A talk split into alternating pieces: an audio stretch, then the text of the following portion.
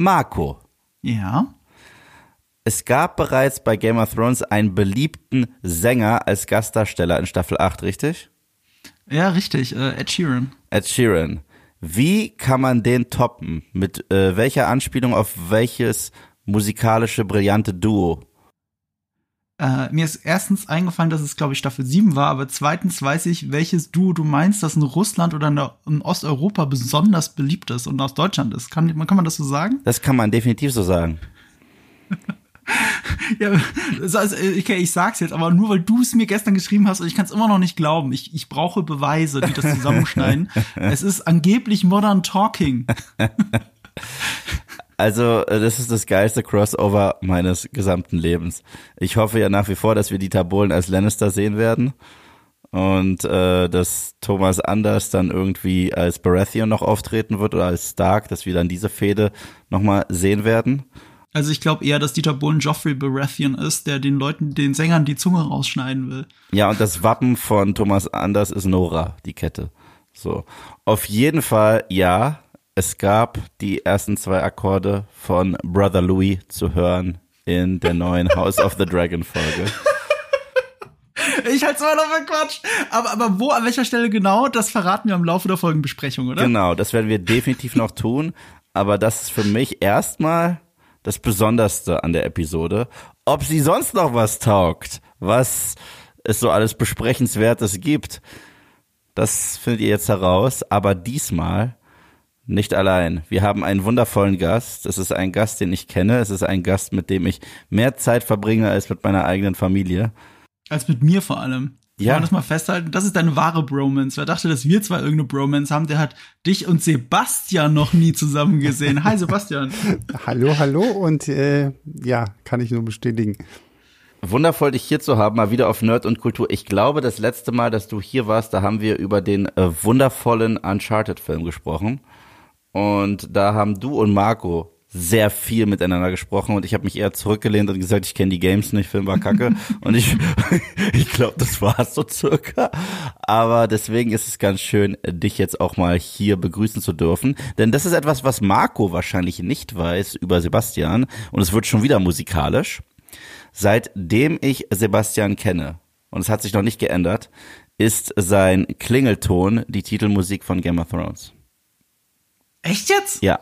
Ja tatsächlich seit, seit Staffel 1 begleitet mich äh, Ramin Javadi zumindest auf meinem Telefon, selbst nach Staffel 8 und über die Zeiten darüber hinaus.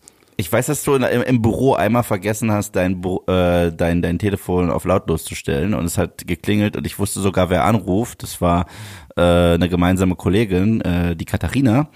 Und ich bin nicht ans Telefon gegangen, weil ich den Sound, also den Sound einfach zu sehr gefeiert habe und dachte mir, Beste. Ich, es gibt, ähm, es gibt, kennt ihr auch, also ihr habt ihr vielleicht schon mal gesehen, das Game of Thrones Monopoly, das gibt's auch in verschiedenen Varianten und eine der Varianten ist mit so einem elektrischen, elektrischen Iron Throne. Und da drückt man drauf und aus irgendeinem Grund, und das hat nichts mit dem Spiel zu tun, kommt dann die Titelmelodie von Game of Thrones. Aber das Ding ist, das, das geht komplett durch das Lied. Und ich hatte die Packung so in der Hand und da ist dieser Try Me, Push Me Button hm. schon auf der Packung drauf, im Großraumbüro. Ich drück drauf, das, die Titelmelodie geht los, schalt durchs ganze Großraumbüro, geht natürlich, hört nicht mehr auf. Und ich habe mich auf diese Packung draufgeschmissen wie ein guter Soldat auf eine Handgranate, um seine Kameraden zu schützen. Es war so peinlich. Also ich ahne, wie es ist, so eine Atombombe in seiner Hosentasche zu tragen. Also jemanden vor diesem Song schützen zu müssen, das ist ja schon fast eine Beleidigung, weil es nach wie vor eventuell die beste Titelmusik je einer Serie. Sie ist so gut, dass selbst die Schöpfer von House of the Dragon gesagt haben, fuck it, wir machen es nochmal. Können wir bitte eher darüber reden, dass Eve bei dem Spruch Atombombe in der Hose zu tragen kein Gigidi gemacht hat? ich wollte es. Ich wollte mehr. es. Okay, okay ich habe mich ein bisschen heute gezügelt, aber äh, im Kopf habe ich es gesagt. Sehr gut, sehr gut. Ja. Ich glaube, ich hatte in meiner Jugend lange Zeit Mission Impossible in der Hosentasche, aber äh, das, äh, das ist auch, das, das, das gehört auch mit dazu, weil das ist ja eine Serie, also zählt das auch, also mhm. ursprünglich. Und äh, ich habe mir überlegt, tatsächlich neulich die Titelmelodie von Better Call Saul als als als Handyklingelton zu nehmen. Da dachte ich, nee, das ist zu penetrant. Das ich kenne ich gar nicht. Ich kenne nicht mal die Musik dieser Serie. Hammer Also die Titelmelodie ist echt gut. Also wenn du die einmal gehört hast, vergisst du sie nicht mehr und erkennst sie wieder. Aber da, ich, wir wissen ja, dass du und Sebastian Kostverächter sind, was bei der Call Saul angeht. Deswegen weiß ich gar nicht, warum wir hier überhaupt drüber reden. Ihr habt ja noch nie eine der besten Serien der Welt gesehen. Deswegen ist es ja, hm, jetzt würde ich mit zwei Blinden über ein Lieblingsporno reden. Also ganz schwierig. Oh, also. Aber wenn du es gut beschreibst, dann. Ähm, ja, beschreib, beschreib mir den Porno gut. Komm schon, beschreib mir dein Lieblingsporno. Das habe ich, das hab ich gemacht in 13 Folgen äh, hier auf Nerd und Kultur über Better Call Saul. Aber ich hatte mal die, die Titelmusik von Sopranos auf dem Handy. Ja. Das ja, ist auch, auch cool. Ja. Da habe ich drei Millionen Varianten davon auf Spotify als Lieblingssong abgespeichert. Gibt's ja genug. Springen wir rein in das eigentliche Thema, oder? Ja, so ein bisschen. Machen wir trotzdem einen Softstart. Also, lieber Sebastian von Filmstarts, wie ist denn deine Meinung zu dieser Folge und äh, im Anschluss daran so deine Erwartungshaltung von der Serie, weil die kennen wir ja noch gar nicht.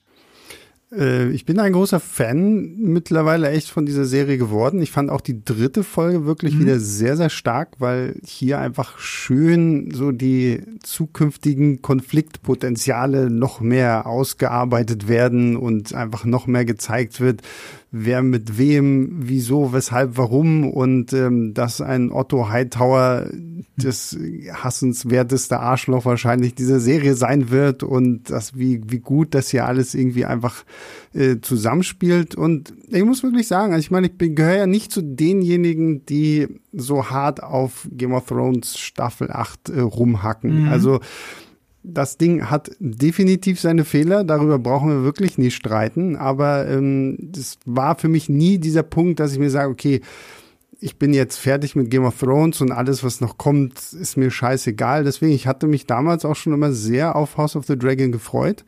Ich bin mittlerweile auch echt happy, wie viele Leute, die halt Staffel 8 gehasst haben, mittlerweile trotzdem wieder auf den Zug aufgesprungen sind und sagen, okay, House of the Dragon ist wieder cool, das kann wieder was, Westeros ist irgendwie wieder interessant für mich. Und das freut mich irgendwie, auch wenn ich mit dieser Serie eigentlich nichts zu tun habe, aber ich finde es schön für die Serie.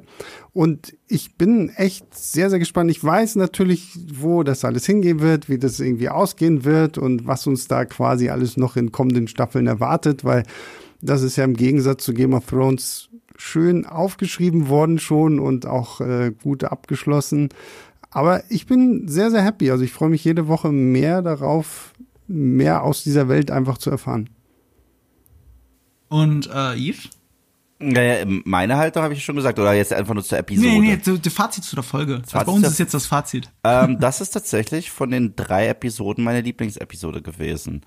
Was, bei mir auch. Was krass ist, weil es gibt eine Sache, die mich ein wenig stört. Modern Talking oder was? Nein, das ist das Beste an der Folge. Aber äh, ge ge gegen Ende gibt es, sage ich mal, ein paar sehr konstruierte Sequenzen, ja, die ja. Äh, ich so in den frühen Staffeln von Game of Thrones niemals gehabt hätte, sondern das war mhm. eher etwas in den späteren Folgen. Es wäre eher sowas wie in Staffel 7 mit den Eiszombies und wir holen ja, uns einen davon in, auf, von diesem See runter. Eher so. Aber äh, das Drama rund um das tatsächliche Spiel um den Thron und wie sich das langsam und langsam entfaltet und alles, was auch so tatsächlich im Königshaus passiert und die Symbolik und der Zwist, der weiter durch diese Familie äh, gedrängt wird, unter anderem mhm. auch von äh, äußeren Einflüssen gerade, mhm. finde ich super. Das ist genau das, was ich an Game of Thrones immer geliebt habe. Ich äh, sag's immer wieder, ich glaube, es gibt zwei Fraktionen der Hardcore Game of Thrones Fans. Es gibt die einen, die es eher geschaut haben wegen dem Fantasy-Aspekt. Es gibt die anderen, die es immer äh, lieber geschaut haben wegen dem politischen äh, Aspekt und dem in, den Intrigen und dem tatsächlichen Spiel mhm. um den Thron. Ich war immer die letztere Fraktion. Ich fand das immer spannender als die Eiszombies und alles hinter der Mauer. Deswegen vierte Staffel, All the Way Baby Tyrion äh, muss sich seiner Familie stellen und ist quasi in der Höhle des Löwens und alle hassen ihn und muss da mit Intrigen und so weiter mhm. klarkommen. Das ist so für mich Peak Game of Thrones. Mhm. Und ich finde, wir haben hier teilweise mittlerweile die Dialoge und das Clevere aus den früheren Staffeln von Game of Thrones. Und ja. wenn es um die großen Bilder, um die großen Schlachtszenarien und so weiter geht, die ja gerade ähm, äh, in ab Staffel 5, sag ich mal, mit Hard Home und dann Battle of the Bastards in Staffel 6 und so weiter äh, etabliert worden sind, das haben wir hier auch drin. Das heißt, wir haben ein paar der besten Elemente aus beiden äh, Welten innerhalb mhm. von Game of Thrones. Und diese Episode steht ja wohl buchstäblich dafür. Wir haben erstmal wieder umwerfende Szenarien mitten auf einem Schlachtfeld, aber gleichzeitig haben wir halt auch das Clevere abseits davon. Mhm. Muss aber auch sagen, wir haben auch ein paar der Dummheiten auf dem mhm. Schlachtfeld, die wir auch schon kennengelernt haben in Staffel ja. 7 und Staffel 8 von Game of Thrones. Und die sind teilweise so doof, dass sie äh, der Nummer nicht gerecht werden, weil wenn wir dann wieder sind, äh, weil wir uns dann wieder im Königshaus befinden, ist es viel zu clever, als dass sich die Serie das erlauben sollte. Also so sehe ich das. Ja, ja nee, ich, ich bin zu 3000 Prozent bei dir. Plot Convenience as fuck. Ich garantiere dir, wenn die Sachen, die am Ende da passieren, die zwar diese Bildgewalt aus den letzten drei Staffeln haben, ne? Mhm. Eindeutig Mikael Sapochnik, Showrunner der ersten Staffel. Eindeutig sein Style, ne? Mhm. Den er etabliert hat auch schon mit der ersten Folge hier. Ähm, plus aber diese Plot Convenience. Bei den letzten drei Staffeln Game of Thrones wären alle ausgerastet, wenn das so passiert wäre. Voll. Hier verzeiht man es so ein bisschen, weil die Stakes noch nicht so hoch sind. Die haben den Crabfeeder ja viel größer gemacht, als er in den Büchern je war. Also, dass er zwei Absätze, eine Seite oder sowas. Der Wiki-Eintrag, äh, den hast du in, ein, in einer halben Minute durchgelesen. Es ist wirklich ganz wenig und sie haben es aufgebauscht und aufgebauscht und wie so, wie so ein Joker, wie so ein Katalysator, der die Handlung jetzt voranbringt, reingeworfen und lösen es jetzt auf. Und wenn das mit Plot Convenience passiert, dann, dann juckt das aber keinen. Weil er, weil es keine Person ist, die wir äh, schätzen. Na, ich glaube, äh, die werden auch mehr ausgerastet in Staffel 8 und 7 und so weiter mit diesen Plot Conveniences und dem Konstruierten, weil es halt gerade in Staffel 8 und 7 häufig auch auf Kosten von Charakterentwicklung passiert mhm. ist. Und ich sag's mal so, ich hatte ja Game of Thrones, ich habe die Bücher nie gelesen. Und als ich damals die erste Staffel, Spoiler für Game of Thrones sind hier übrigens Fair Game, das äh, sollte jeder wissen, weil wir sind schon in einer Serie, die, die davor zwar spielt, nichtsdestotrotz gibt's ja auch immer wieder Anlehnungen und Anspielungen. Aber ich wusste ja damals gar nichts über Game of Thrones, nix.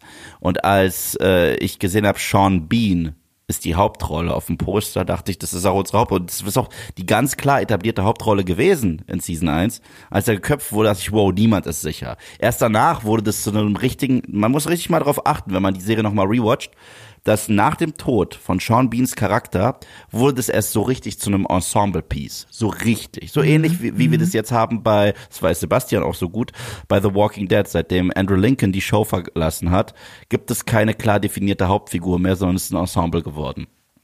Und äh, hier sind, glaube ich, sind die Fans gerade wieder dabei, sich in das zu verlieben, was sie mal in äh, Game of Thrones so sehr geliebt haben. Vergessen aber auch, dass sie einiges in den späteren Staffeln geliebt haben, was sie nicht zugeben möchten. Ja, ja, ja, genau.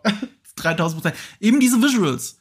Also gerade die letzten Staffeln waren sehr stark darin, Sachen zu erzählen, ohne sie aussprechen zu müssen. Und das haben wir hier in der Folge, finde ich, ganz stark. Ganz viele Metaphern. Ja, ich werde nie vergessen, also als äh, ich die erste House of the Dragon Folge ähm, auf Moviepilot besprochen habe, habe ich ein paar Kommentare bekommen, wo wirklich drin stand, ja, es war ja echt, äh, hat sich ja echt ein bisschen gezogen und wo war denn da die Action?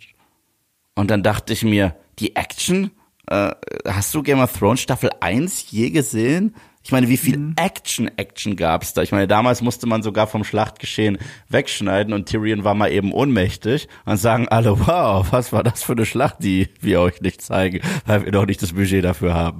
So deswegen. Und das war aus Budgetgründen. Also die wollten eine drehen, das war auch geplant. Natürlich. Also die wollten eine drehen, haben festgestellt, wir haben nicht mehr genug Zeit, hier einen Kampf darzustellen. Was machen wir jetzt auf die Schnelle? Wir machen das stand so nicht im Drehbuch. Ja. Und, ja. und, und deswegen, äh, da merkt man, die Leute sind halt so ein bisschen hungrig nach beidem. Und für mich ist halt da deswegen auch, ohne jetzt zu sehr über Game of Thrones zu sprechen, weil wir springen jetzt halt in das äh, Richtige gleich rein. Deswegen ist ja für mich Staffel 6 sowas ganz Besonderes bei Game of Thrones, mhm. weil die war für mich nicht doof, gar nicht. Die hat äh, diesen, äh, diesen Blockbuster-Aspekt tatsächlich mit sowas wie Battle of the Bastards, was halt unglaublich ist aber gleichzeitig hat sie halt auch noch dieses sehr clevere, diese Dialoge, das Intrigante. Ich meine, ich muss nicht darüber reden, wie toll das war, als Cersei ihre Rache mhm. da bekommen hat, äh, bei der Septe und so weiter und so fort. Und hier haben wir halt beides wieder. Und das finde ich cool. Ich finde es cool, dass wir uns so ein bisschen buffetmäßig bedienen von den äh, unterschiedlichen Aspekten, die diese Show über acht Jahre lang so besonders gemacht haben. Ja, absolut. Dann lass uns doch mal direkt reinspringen. Mhm. Äh, fangen wir mit dem, mit dem Titel an. Ich liebe es, wenn Titel ein bisschen mehrdeutig sind, obwohl er hier sehr eindeutig wirkt. Das Mhm. ist Second of His Name heißt die Folge. Und ich habe heute auch noch mal nachgeschaut. Ich, heute, ich habe damals, ich, äh, Montag so, ich habe Montag noch mal nachgeschaut. Wenn man bei Wow, also wo man es ja in Deutschland streamen kann, wenn man morgens die App aufmacht, dann steht da immer noch kein deutscher Name der Folge. Es dauert immer ein paar Stunden, dann kommt erst ein Name. Und ich frage mich ehrlich gesagt, ob das so ein Programmierfehler von denen ist, ob, die, ob sich morgens der Praktikant immer den Namen ausdenken muss. Äh, wir wissen es nicht. Es ist eine eindeutige Übersetzung, der zweite seines Namens. Ein bisschen geht aber damit auch die Doppeldeutigkeit verloren aus der Übersetzung, weil dieses Second of his Name, der zweite seines Namens, wegen natürlich Aegon äh, Targaryen, wenn der König werden würde, sagen sie jetzt ein paar Mal in der Folge sogar, da wäre der Second of his Name. Aber da drin steckt noch so eine phonetische Ähnlichkeit, nämlich zu Second Sons. Das ist etwas, was sowohl das Ende der zweiten Folge war, das endet genau damit, also dass Lord Corlys zu Daemon Targaryen sagt, we are the second sons, wir müssen uns unseren Wert erst verdienen. Das ist, ähm, äh, den haben wir halt noch nicht. Und es gibt aus Game of Thrones die Söldnertruppe, wenn ihr euch erinnert, die auch Second Sons heißt. Ja, wie hieß der? Naharis? Dario Naharis. Ja, genau. Ja, genau. Den sie gewechselt hatten, weil er dann irgendwann einen Transporter gespielt hat oder irgendwie sowas. War das nicht der, das war doch der Francis aus Deadpool, der, der erste. Und danach war es ein anderer. Ja, ja, stimmt, stimmt, stimmt, stimmt. Wer war da auch der Bösewicht in Deadpool? Ja. Ähm, äh, Second of his Name, genau. Second Sons, die heißen so, weil das alles zweite Söhne sind. Das sind alles äh, niedriger Adel oder so, auch teilweise hoher Adel, die aber der zweitgeborene Sohn sind und deswegen im Erbrecht halt übergangen werden. Und dann haben sie sich alle als Sellswords, als Söldner verdingt und deswegen diese Company Second Sons. Ich habe auch noch mal nachgeschaut, man weiß nicht genau, wie alt die ist und wie lange es die schon gibt. Ähm, es gibt aber in den Büchern, was Damon Targaryen anführt, diese Truppe, die du da siehst. Ne? Also natürlich sind die meisten Soldaten, die du in der Serie siehst, das sind Sea Snakes. Die haben alle das Wappen hier von Lord Corlys Valerian, die gehören zu ihm. Man sieht, ich habe keinen Goldrock gesehen. Also ich habe niemanden von dieser Stadtwache gesehen von Damon, aber die müssten theoretisch auch dabei sein. Oder die halten immer noch die. Stellung in Dragonstone, einfach nur als, äh, al- als Trotzaktion.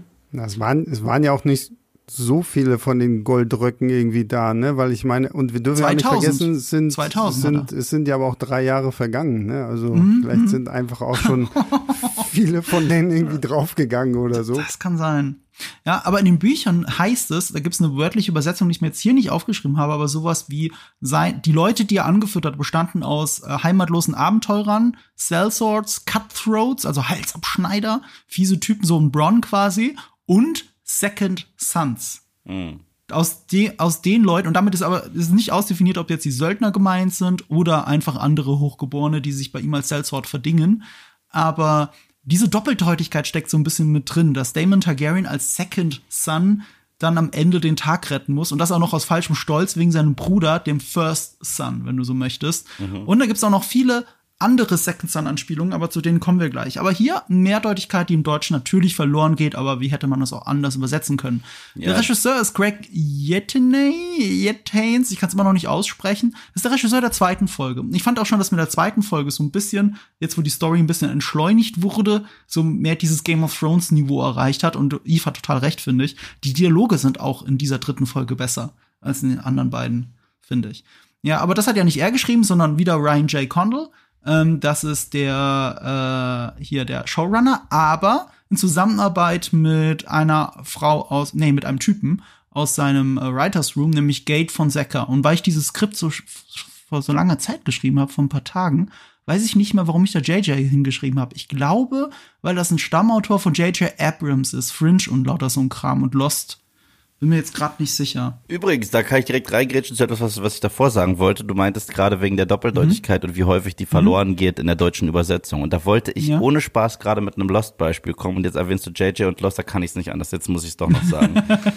und, und zwar, äh, Lost war ja auch eine Serie, die ja von Doppeldeutigkeit und äh, Interpretationsmöglichkeiten äh, gelebt hat. Und ich werde nie vergessen, die Episode, die mich gekriegt hat, die ge mir gesagt hat, Lost ist eine Serie, die ich jetzt bis zum Ende gucke, war die vierte. Das war die erste John Locke Backstory, wenn ihr den Charakter noch. Äh, Sebastian kennt die ohne Witz. Also Sebastian ist genauso Lost-süchtig wie ich. Aber du, ich weiß nicht, wie, wie du dazu stehst. Ey, ich liebe Lost. Das ist eine meiner Lieblingsserien. Immer noch. Und John Locks erste Episode hatte den Titel Walkabout. Okay, das war, das war doppelt und dreifach clever, weil in seiner Flashback-Story will er auf einen australischen Walkabout gehen, obwohl er im Ah. Rollstuhl sitzt. Und am Ende der Episode, Spoiler for Lost, sorry, die Serie ist 10.000 Jahre alt, Sag es nicht, mach- sag's einfach. Ist egal. kann er, äh, kann er ja wieder laufen. Also das sehen wir, dass das die Insel ihn geheilt hat und deswegen Walkabout. Ja, das Mhm. ist sehr clever. Und auf Deutsch heißt diese fantastische Episode mit so viel äh, Symbolik Wildschweinjagd. Ja, das hat aber Better Call Saul auch nicht funktioniert. Da war jeder Titel in der letzten Staffel doppeldeutig, mindestens doppeldeutig, teilweise noch viel mehr, Wortspiele und alles mögliche, was drinsteckt. Und teilweise ist nicht mal wörtlich richtig übersetzt im Deutschen. Also es ist wirklich ganz, ganz schlimm leider, die Better Call Saul Übersetzung. Ähm, Aber ist nicht halt leider so, Wildschweinjagd. funktioniert immer noch nicht. Nee. Da kommt dann, glaube ich, wieder der Praktikant, den du vorhin erwähntest, ähm, Ja. der sich da einfach irgendwas ausdenkt. Alles ist besser als die Beschreibungen für das Obi-Wan Kenobi-Finale auf Disney Plus, wo einfach da stand, das fulminante Finale. Ich so, das sagt ihr. Ja, das ist das allerbeste. Ich habe das gescreenshottet und habe das immer auf Social Media geteilt. Das war, das hat wirklich der Praktikant gewürfelt. Ähm, die hier, aber ich habe nachgeschaut, ist äh, JJ stand nicht für JJ Abrams, sondern für Jessica Jones. Okay. Meine Notizen. Ja, okay. äh, Gabe von Secker ist einer der Autoren von Jessica Jones. Hm. Okay, knapp daneben, aber egal. Spricht, spricht jetzt zumindest in meinen Augen aber nicht sonderlich für ihn, weil ich war nie so ein großer Fan von Jessica Jones. Ich finde die erste Staffel echt gut. Na, Ich finde die echt gut. Die erste und die zweite war so beschissen, dass ich die letzten zwei Folgen nie geguckt habe. Was hast, hast, hast du Jessica Jones zuerst gesehen oder auch mit Daredevil angefangen? Ja, natürlich hab ich mit Daredevil angefangen, das ist ja deutlich besser. Nee, weil, weil ich finde es interessant, weil wenn ich mich mit irgendwelchen Leuten über Jessica Jones unterhalte, dann merke ich sehr häufig, die, die Jessica Jones sehr lieben, haben, warum auch immer, mit Jessica Jones angefangen und dann erst später Daredevil gesehen. Es war zumindest meine zweite äh, Marvel-Netflix-Serie. Also es war recht früh. Es war ja auch die zweite, glaube ich. Ja, Ja, es war, es war auch die Ja. zweite. Ne? Dann kam Luke Cage und dann kam hier Man with the Iron Fist Giggity. Ja, oh, den habe ich nie fertig geguckt. Himmel hilf. Naja, gut. Himmel hilf. Äh, Himmel hilf, das ist ja wirklich das Schlimmste. Ich meine, Wir lachen alle über She-Hulk, aber das da ist ja echt schlimm. nein. She-Hulk, nein. Sorry, reingegeben. Warte mal, sorry, machst du ja gerade das bold Statement, dass äh, She-Hulk schlechter ist als Iron Fist? Das ja, kann ich mir nicht vorstellen. Definitiv, ja, definitiv, ja. Hast, Es, hast du Iron Fist überhaupt gesehen, Yves? ich habe die erste Folge gesehen und ich fand sie besser als alles, was ich bei She-Hulk gesehen habe. Okay. Ich, ich muss, ich bin da raus, weil Iron Fist, ich habe Luke Cage nicht gesehen, Iron Fist, The Defenders, also nicht geguckt. Ne? Äh, Iron Fist ist wirklich schlimm. Du merkst, äh, es gibt, die reden immer so ganz mysteriös darüber, dass einer der Hauptdarsteller sich angeblich geweigert hat, Kampftraining zu machen. Und sie sagen immer nicht wer, aber wenn man Iron Fist gesehen hat, Okay. weiß man ganz genau, wer das war. aber, aber trotzdem, nee, nee, She-Hulk, sorry, deutlich besser, wo ich nur die erste Folge gesehen habe. Da ist ein gewisser Qualitätsstandard, der bei Iron Fist einfach nicht erreicht wird. Egal. Ähm, aber wo wir bei äh, viel besseren und intelligenteren Serien sind, also bei House of the Dragon, ich habe ja gesagt, ich mag es, wenn, wenn viel in Bildern erzählt wird und das passiert hier direkt im Intro, weil das allererste, was wir sehen, ist ein Wappen von der von der Sea Snake, dieses Seahorse und das weht im Wind, im Dunkeln, Funken überall und äh, und dann fängt es an zu brennen und brennt so hoch. Das ist der erste Shot, den wir sehen. Die Flotte, die verliert und das ist äh, einfach schon direkt stark. Das ist direkt äh, äh, letzte Staffel in Game of Thrones Niveau. Finde ich sehr gut. Und dann schneiden wir rüber zu dem Typen, der gerade angenagelt wird und der Crabfeeder verdient sich wieder seinen Namen. Ich fand es umso lustiger, wie dieser Typ dann letztendlich gestorben ist, weil er denkt, oh, da kommt mein Retter äh, angereist auf einem Drachen, wuhu, und dann Der Prinz auf einem Drachen sogar. Es ist wirklich wie ein Märchen. Es ist der Prinz, der angeritten kommt, um dich zu retten. nur, dass er mit seinem Drachen auf dir landet. Es ist dann nur wie, es ist dann nur Märchen wie, wie Shrek, weil er wird dann vom Drachen plattgetreten und das, da habe ich auch sehr gelacht, so, weil das war Mhm. so eine schöne Note dummer Humor in einer großartigen Serie.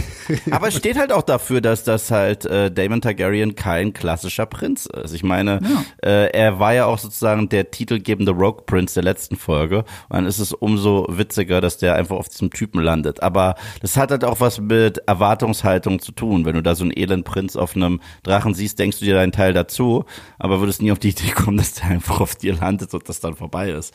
Äh, nichtsdestotrotz, ich fand diese, ich fand es sau lustig, aber ich fand es halt auch wieder äh, zeichnend für Damon.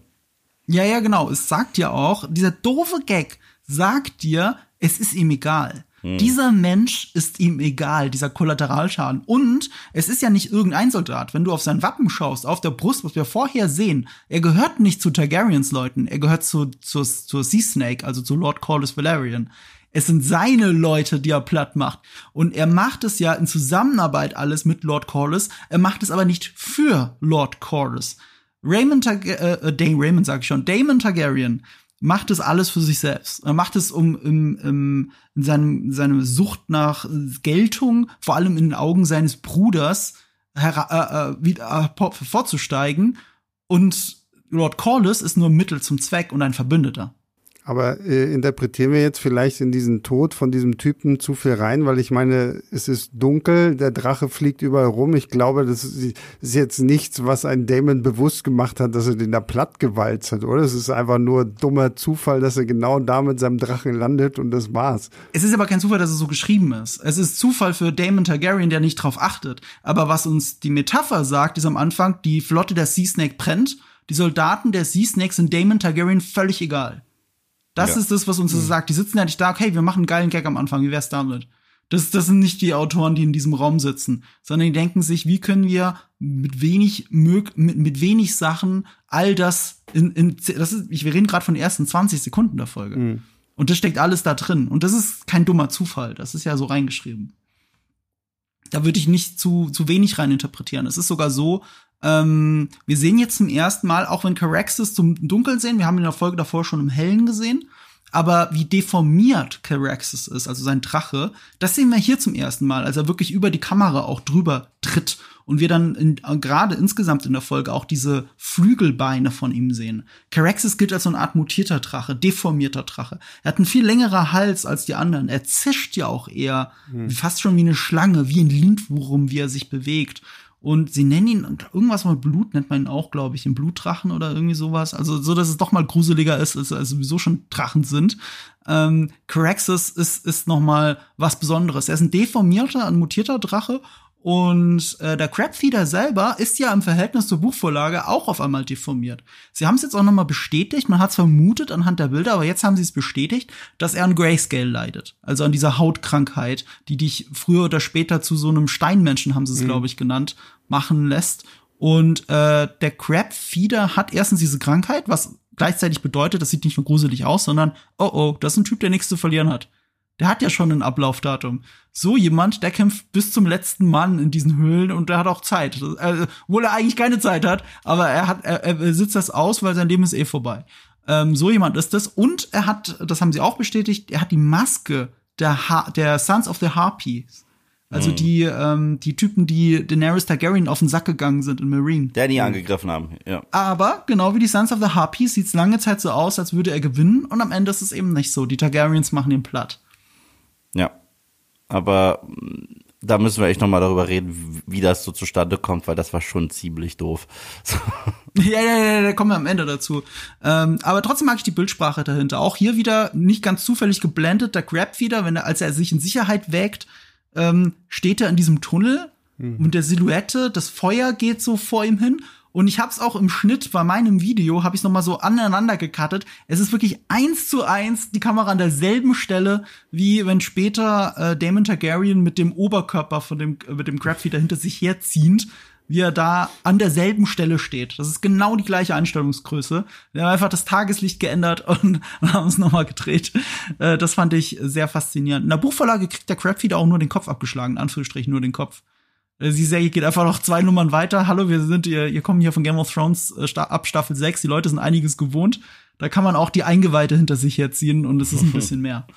Ja. Ja, ja, ja, ja. Ich, ich finde, da drin steckt auch so ein bisschen, wie überlegen der Crabfeeder ist, obwohl die anderen einen Drachen haben. Weil er ist total entspannt, während er in diese Höhlen geht.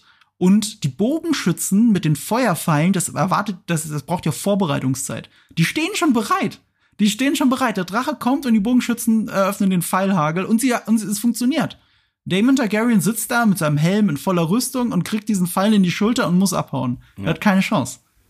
Das ist eine gute Guerillataktik auch so, ne? Ich meine, das haben wir auch in der Geschichte oft genug gesehen, dass eine Übermacht mit, mit solchen Methoden mhm. irgendwie wahnsinnig gut in Schach gehalten werden kann. Und ich meine, wir sehen ja viel von diesem Krieg um die Stepstones gar nicht, weil man ja einfach sagt, okay, es sind schon drei Jahre jetzt vergangen und die ganze Zeit über sind Corliss und Damon schon nur am Verlieren. Und hier sehen wir jetzt einfach mal, wie, wie clever diese Triarchie da ja auch eigentlich mit dem Crabfeeder voran irgendwie hier vorgeht, um, um diese, diese Übermacht gekonnt in mhm. Schach zu halten.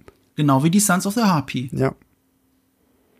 Ähm, eine, eine letzte Sache wollte ich noch dazu sagen. Äh, wir haben den Matchcut.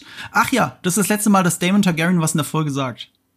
Er droht ihm und das war's. Mhm. Er spricht für den mhm. Rest der Folge nicht mehr. Und das, das finde ich sehr toll an dem Storytelling in dieser Folge. Mhm. Es fängt halt mit ein bisschen Bildsprache an. Du hörst ihm auch nur im Hintergrund. Ich, die Kamera ist schon fast nicht auf ihn drauf, während er redet. Meistens stopft er einfach mit Caraxes da gerade durchs Battlefield und äh, du hörst ihn rufen nach dem Crabfeeder, soll endlich rauskommen, damit es zu Ende ist und so weiter und so fort. Er könnte sich nicht verstecken. Dann kriegt er den Pfeil in die Schulter und das war's. Diamond Targaryen spricht diese Folge nicht mehr. Er lässt dann nur noch Taten sprechen. Ja. Das ist sehr stark. Und später in einer ganz besonderen Szene, die jetzt schon für Meme-Potenzial gesorgt hat. Jetzt weiß ich nicht, was du meinst. Was hat du hast es selber geteilt, wenn du dir deine To-Do-Liste anguckst. Mit dem Zickzack? Achso, weil er, weil er den, mit, wenn yeah. er den Brief er, aufmacht. Yeah. Das ist geil, oder? Ja, super, ja. ja, aber er sagt nichts. Er sagt nichts. Er nimmt den Helm und haut den anderen. Ja.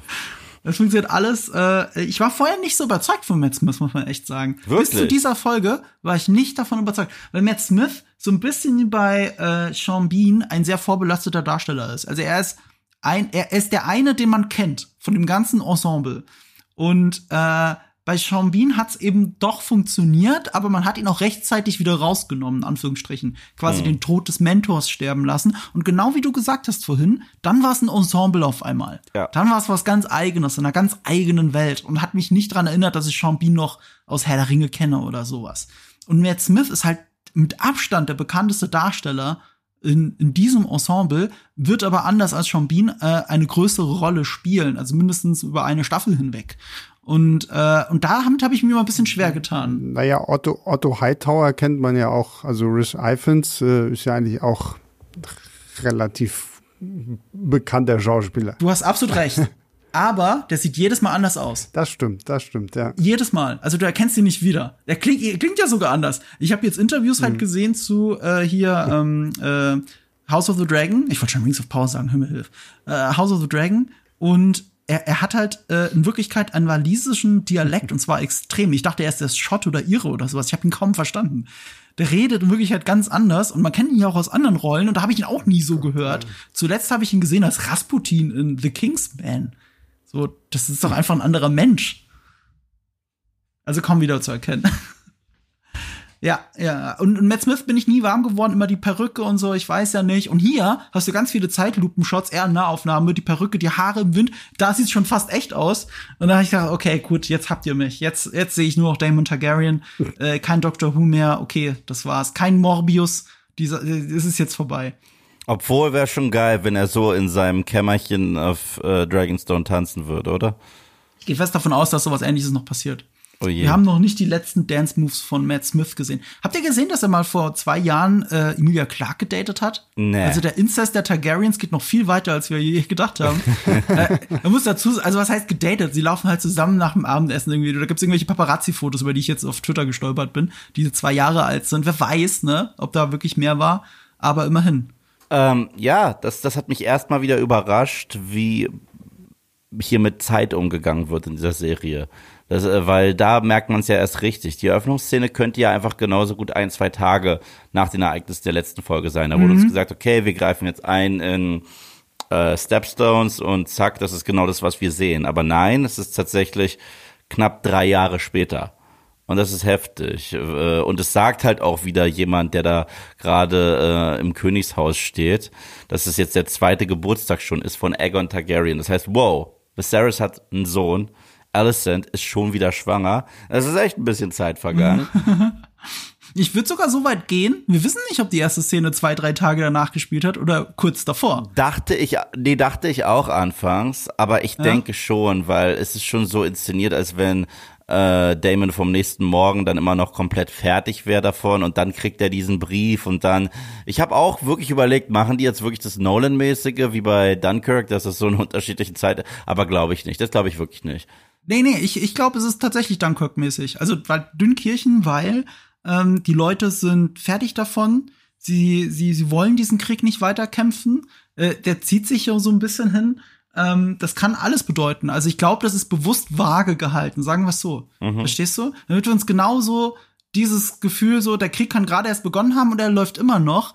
Ähm, und, und dass der immer noch läuft in diesem komischen Establishing-Shot später, ähm, natürlich ist Damon Targaryen davon fertig, mhm. weil er seit drei Jahren oder ja, seit drei Jahren das macht. Und egal, ob der Angriff gestern war oder vor drei Jahren, ist wurscht. Mhm. Jedenfalls, äh, das war sowas, da, da muss ich mich immer noch nach und nach dran gewöhnen, weil House of the Dragon hat trotzdem eine ähnliche Struktur wie Game of Thrones. Das bedeutet, mhm. viele Episoden enden halt auch auf einen Cliffhanger.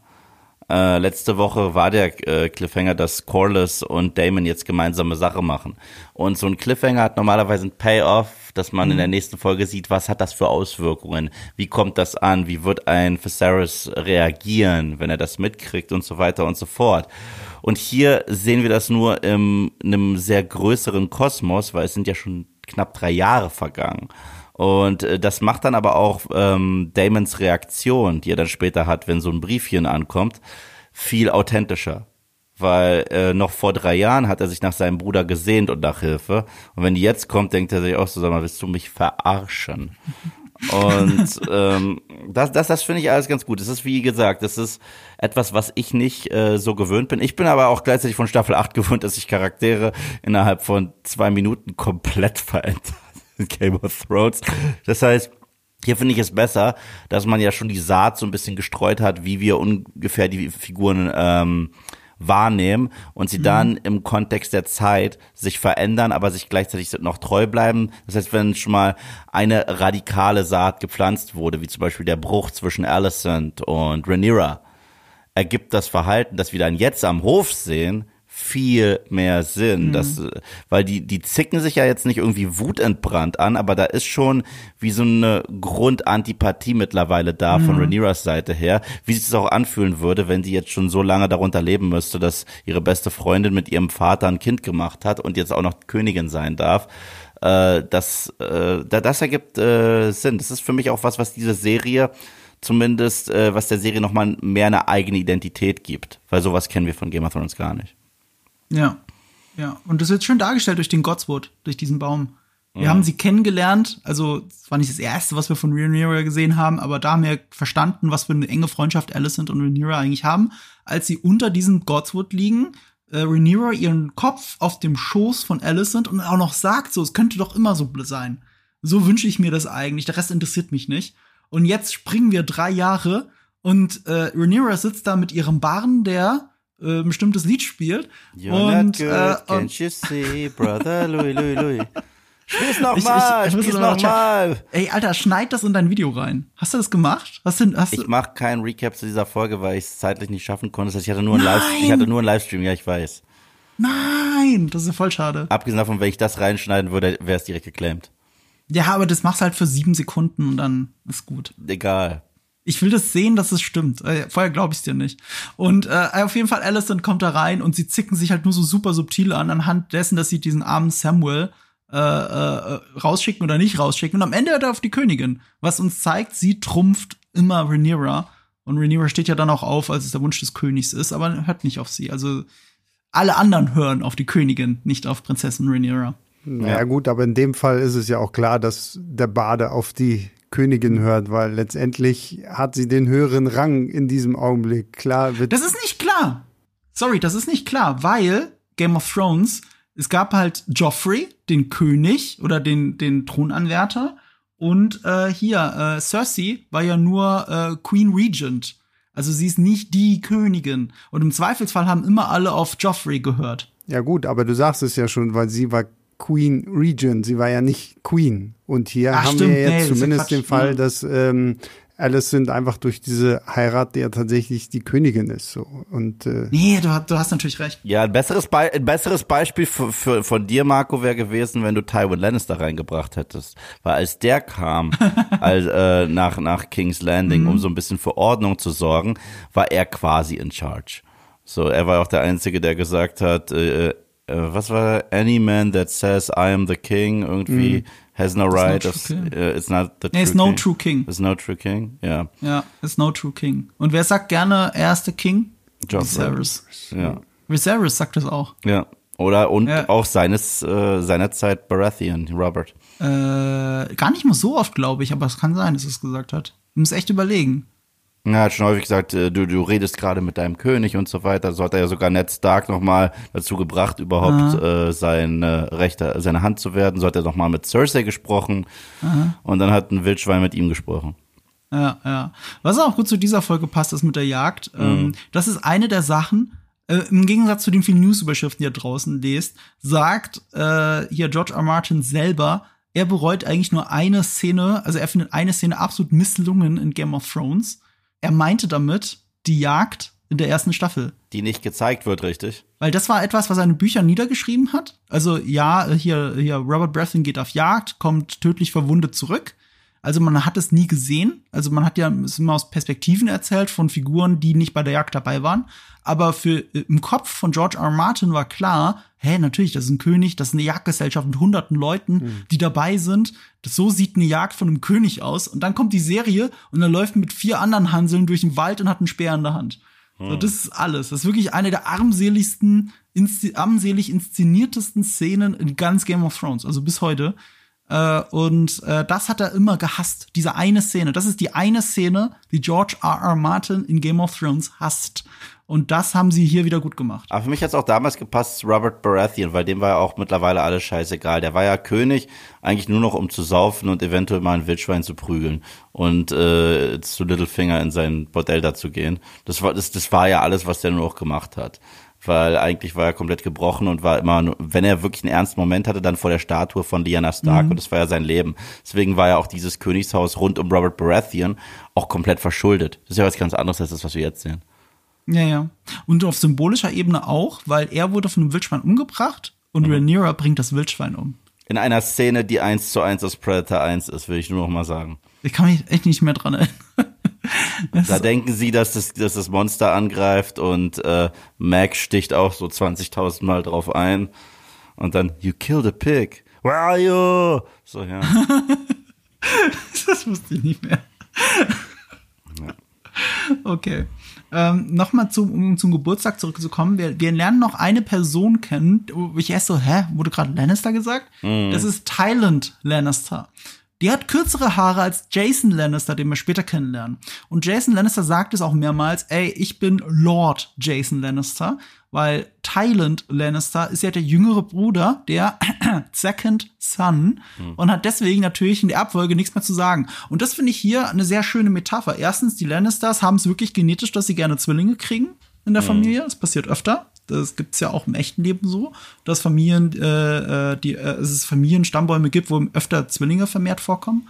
Ähm, aber hier ist es so, das sind eineiige Zwillinge. Das heißt, genetisch gesehen sind sie derselbe Mensch. Also jetzt nur genetisch gesehen ist ein Zwilling, hat die gleiche DNA wie der, wie der Bruder oder die Schwester. Also das sind Klone voneinander, wenn du so willst. Du weißt nur nicht, wer das Original ist, in Anführungsstrichen. So, und kann das sind eineiige. Zwillinge. Hä? Das kann nur eingeben. Ich, sorry, wir hatten letzte Woche einen Highlander-Talk, deswegen Ihr habt- es sein. Habt, habt ihr ihn gesehen, äh, der, die Wiederaufführung? Der war doch letzte Woche im Kino oder diese Woche? Ich habe den nur noch mal zu Hause gesehen, aber ja, der ist toll. Ja, der kommt auf 4K jetzt nochmal raus übrigens. Habe ich heute die Pressemitteilung gelesen. Ähm, aber erst im November, glaube ich. Aber äh, wurscht. Äh, worauf ich hinaus will, ist, es ist ein eineiiger Zwilling. Die sind genetisch gleich. Und nur durch die Tatsache, dass der eine ein paar Minuten früher auf die Welt gekommen ist, ist er ein viel wertvollerer Mensch in dieser Gesellschaft. Und das wird hier noch mal gezeigt, weil Thailand kommt rein und wird auch direkt zur Sau gemacht, weil er den König nervt mit der Nachricht äh, von den Stepstones. Er soll sich nicht so haben, er soll weg. Gut, den anderen hat er auch zusammengeschissen, aber der andere war aus der Position eines Lords heraus und er war ein guter Match eigentlich für Rhaenyra, mit dem der, mit dem, womit der König auch einverstanden war. Und ich finde dieses, äh, dass hier so ein bisschen Standeskritik mit rein steckt, finde ich eigentlich, mit drin steckt, finde ich eigentlich ganz, ganz interessant. Gerade weil es Zwillinge sind. Mhm. Ja. Und äh, es ist auch äh, visuell ein Zwilling, weil habt ihr den Darsteller wiedererkannt, Yves? Das hat dich doch nicht losgelassen. Es hat mich nicht losgelassen, aber dann habe ich pausiert herausgefunden, es ist der schlechteste Podcaster auf der Welt in Halloween von 2017 oder 18. Der Typ, der Michael Myers seine Maske zeigt und eigentlich schuld an allem ist und den wieder wahnsinnig macht. Äh, daher kenne ich ihn. Ah, deswegen ist es der schlechteste Podcast. Ne, der schlechteste Podcast auf der Welt ist, weil er kein Mikrofon benutzt, sondern er hat wie so ein Zoom, also und hält es einfach und mhm. drückt auf Play. Hat er aber irgendwie in diesem Film die besten Aufnahmen. Ich so, so funktioniert das nicht. Also, äh, ja, so funktioniert es überhaupt nicht. So. Was auch nicht so funktioniert, ist, wie man Darsteller eigentlich einsetzt, weil wir kennen ihn auch aus Game of Thrones. Nee. Nämlich aus der ersten Staffel, da spielt er eine andere Figur, nämlich Sir Hugh of the Whale. Das war der äh, Knappe, glaube ich, von, ähm, oder Stuart von John Aaron. Das ist der, der in der mm, ersten yeah. Folge gestorben ist, dessen Tod wir nie gesehen haben. Und es wird suggeriert, dass er derjenige ist, der John Aaron für Liza Aaron vergiftet hat und dann wurde er zum Ritter befördert, Sir Hugh of the Whale. Dann hat er bei diesem Ritterturnier teilgenommen und weil Ned Stark mit ihm reden wollte, haben sie die goldene Regel der Attentäter ausgeführt, nämlich töte den Attentäter. Und dann wird er vom Mountain ganz versehentlich bei einem, bei einem harmlosen Jousting umgebracht. Mm. Und das ist er. Das ist derselbe Darsteller. Schwer wiederzuerkennen, aber ja, das ist er. Also es ist eigentlich nur ein Gag, aber ich finde es auch irgendwie interessant, weil ausgerechnet Sir Hugh of the Whale also dadurch, dass du zum Ritter geschlagen wirst, ich habe auch noch mal einen Historiker gefragt, meinen Kumpel Jochen von The Gamestar. Ähm, er hat gesagt, damit gehörst du zum niedrigen Adelsstand, sobald du zum Ritter geschlagen wirst. Das heißt, Sir Hugh hatte immer den Anspruch, zum Adel dazuzugehören. In der neuen Rolle wird er da hineingeboren. In der alten Rolle ist er, da hat er sich den Platz erarbeitet, stirbt aber sofort. Das hat er von seinen Ambitionen. Mhm. Naja, ja. aber wenn wir bei diesen ganzen Second Sons sind und Ambitionen und mhm. sowas alles, da sind wir auch bei Otto Hightower. Ne? Ja, ja. Weil ich meine, ähm, ein Otto hat keinen Anspruch auf den, den, den Thron, den Sitz der Hightowers, weil er ist auch, glaube ich, nur der zweite Sohn oder irgendwie sowas und mhm. spielt sich ja jetzt denn hier äh, viel mehr am, am Hof auf und ist die, die unglaubwürdigste Hand, die man irgendwie haben könnte. Das finde ich bei ihm ja tatsächlich so faszinierend und wie er ja jetzt hier auch diese Geburt von Egon dem Zweiten nochmal zusätzlich für sich ausnutzen will. Also es reicht ihm jetzt ja nicht mhm. nur, dass seine Tochter schon die Königin geworden ist. Nein, jetzt will er auch noch, dass sein Enkelkind hier der nächste König wird. Und als er dann da plötzlich beim König bei dieser, dieser Feier in dem Zelt da ankommt und ihm vorschlägt, so, na, wie wär's denn, wenn wir Rhaenyra mit äh, Egon verloben? Wo, wo ich dachte, na okay, ist halt diese Zeit, ne? Da kannst du auch einen Zweijährigen irgendwie nehmen und sagen, ja, irgendwann wirst du diese Frau hier heiraten und dann seid ihr König und Königin. Aber das zeigt halt einfach mal schön, wie eiskalt ein, ein Otto Hightower, der ja eigentlich der Berater des Königs sein soll, sich einen Scheiß darum schert, wie es dem Reich geht, wie es dem König geht, sondern quasi nur an seine eigene Macht denkt, weil er halt auch keinen eigenen Sitz hat, den er irgendwo irgendwann mal erben kann. Also da finde ich die Serie halt wirklich auch sehr schön in seiner Dramaturgie, wie die Figuren hier einfach aufgestellt werden. Und Otto ist da das absolute Highlight. Mhm. Ja, ja, das stimmt. Also er ist eh eine, er ist eh Fan-Favorite, aber genau wie du sagst, bei ihm trifft etwas zu, was bei Game of Thrones bei sehr vielen Figuren immer zutrifft. Äh, wie sie handeln, ist auch durch gesellschaftlichen mhm. Druck bedingt. Deswegen verstehen wir das. Er ist Second Son. Was soll er schon noch werden, außer Hand of the King? Das war's für den Rest seines Lebens. Und äh, den First Son sehen wir ja sogar bei diesem Geburtstag, nämlich Hobart Hightower. Und Hobart Hightower ist sogar derjenige, der ihn noch Pi sagt, ja, jetzt muss aber Aegon ja. auch äh, hier König werden. Und er selber sagt, ja, das ist unlikely, der König will schon Rhaenyra. Ja, aber es ist deine Aufgabe, ihn zu beraten, dass das so passiert. Das, das, das sagt sein, äh, das sagt sein bis dahin sehr zufriedener, größerer Bruder, weil, hey, du hast alles richtig, er lobt ihn ja quasi wie so ein Hund. Mhm. So, das hätte ich gar nicht gedacht, ehrlich gesagt, dass die zwei so eine Dynamik haben, weil man hat ihn ganz kurz in der ersten Folge gesehen und da wirkt er schon wie ein Trottel, der halt einfach Glück hatte, dass er älter ist als Otto Hightower. Wo Otto Hightower ist definitiv der clevere und manipulativere von den beiden. Und, äh, und hier ist es sogar so, dass dieser lame Brother ihn aber die nervt damit, er soll sich darum kümmern, dass Aegon König wird. Und du hast ja schon gesagt, also er, er manipuliert ja den König, er redet ihm zu, mit diesem Aegon soll doch einfach sie heiraten. Das war für mich so ein kleiner Erweckungsmoment, wo ich gedacht habe, ja stimmt, eigentlich ist es sogar logisch für die Targaryens. Und, Absolut. und für Otto ist es sogar so, es löst zwei Probleme, zwei Fliegen mit einer Klappe. Weil einerseits würde Aegon Aegon der Zweite werden und andererseits hätte Rhaenyra damit ihren Thronanspruch verwirkt, endgültig. Weil jetzt ist sie seine Frau, jetzt war's das. Jetzt ist sie wirklich aus dem Rennen. Und wenn Aegon einfach nur König wird, aber Rhaenyra nicht mit ihm verheiratet ist, ist sie immer noch eine Gefahr, weil sie auch einen Anspruch auf den Thron hat. Also Ja. das ist besonders perfid auf 10.000 Stufen plus Inzest. Ja, Ja.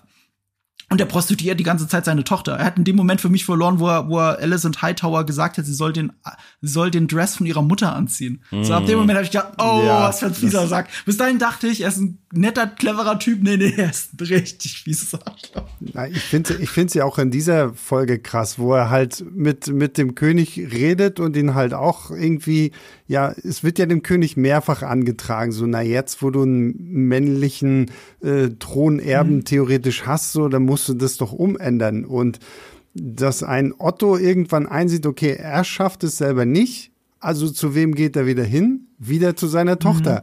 Und nachdem er ihr schon gesagt hat, ja, zieh mal die Kleider von deiner Mama an und geh mal zum gerade frisch verwitweten König und äh, lies ihm mal ein paar Sachen vor, jetzt dann wieder zu ihr hingeht und sagt, ja, okay, also jetzt kümmere dich doch aber mal darum, dass dein eigenes Kind hier auch gefälligst den Thron erbt. So, der ist schon, also Otto Hightower hat schon echt äh, dick hinter den Ohren. Und hier sind wir auch bei der Mehrschichtigkeit wieder, was die Leute sagen und was sie meinen. Also wir kriegen ja immer den Subtext mit, weil du hast gerade den Subtext wiedergegeben. Und ich finde es so schön, was er aber sagt, weil das so in einem Kontrast steht, weil er nennt seine eigene Tochter Your Grace. Die sind unter vier Augen, da war kein anderer Mensch in dem Raum.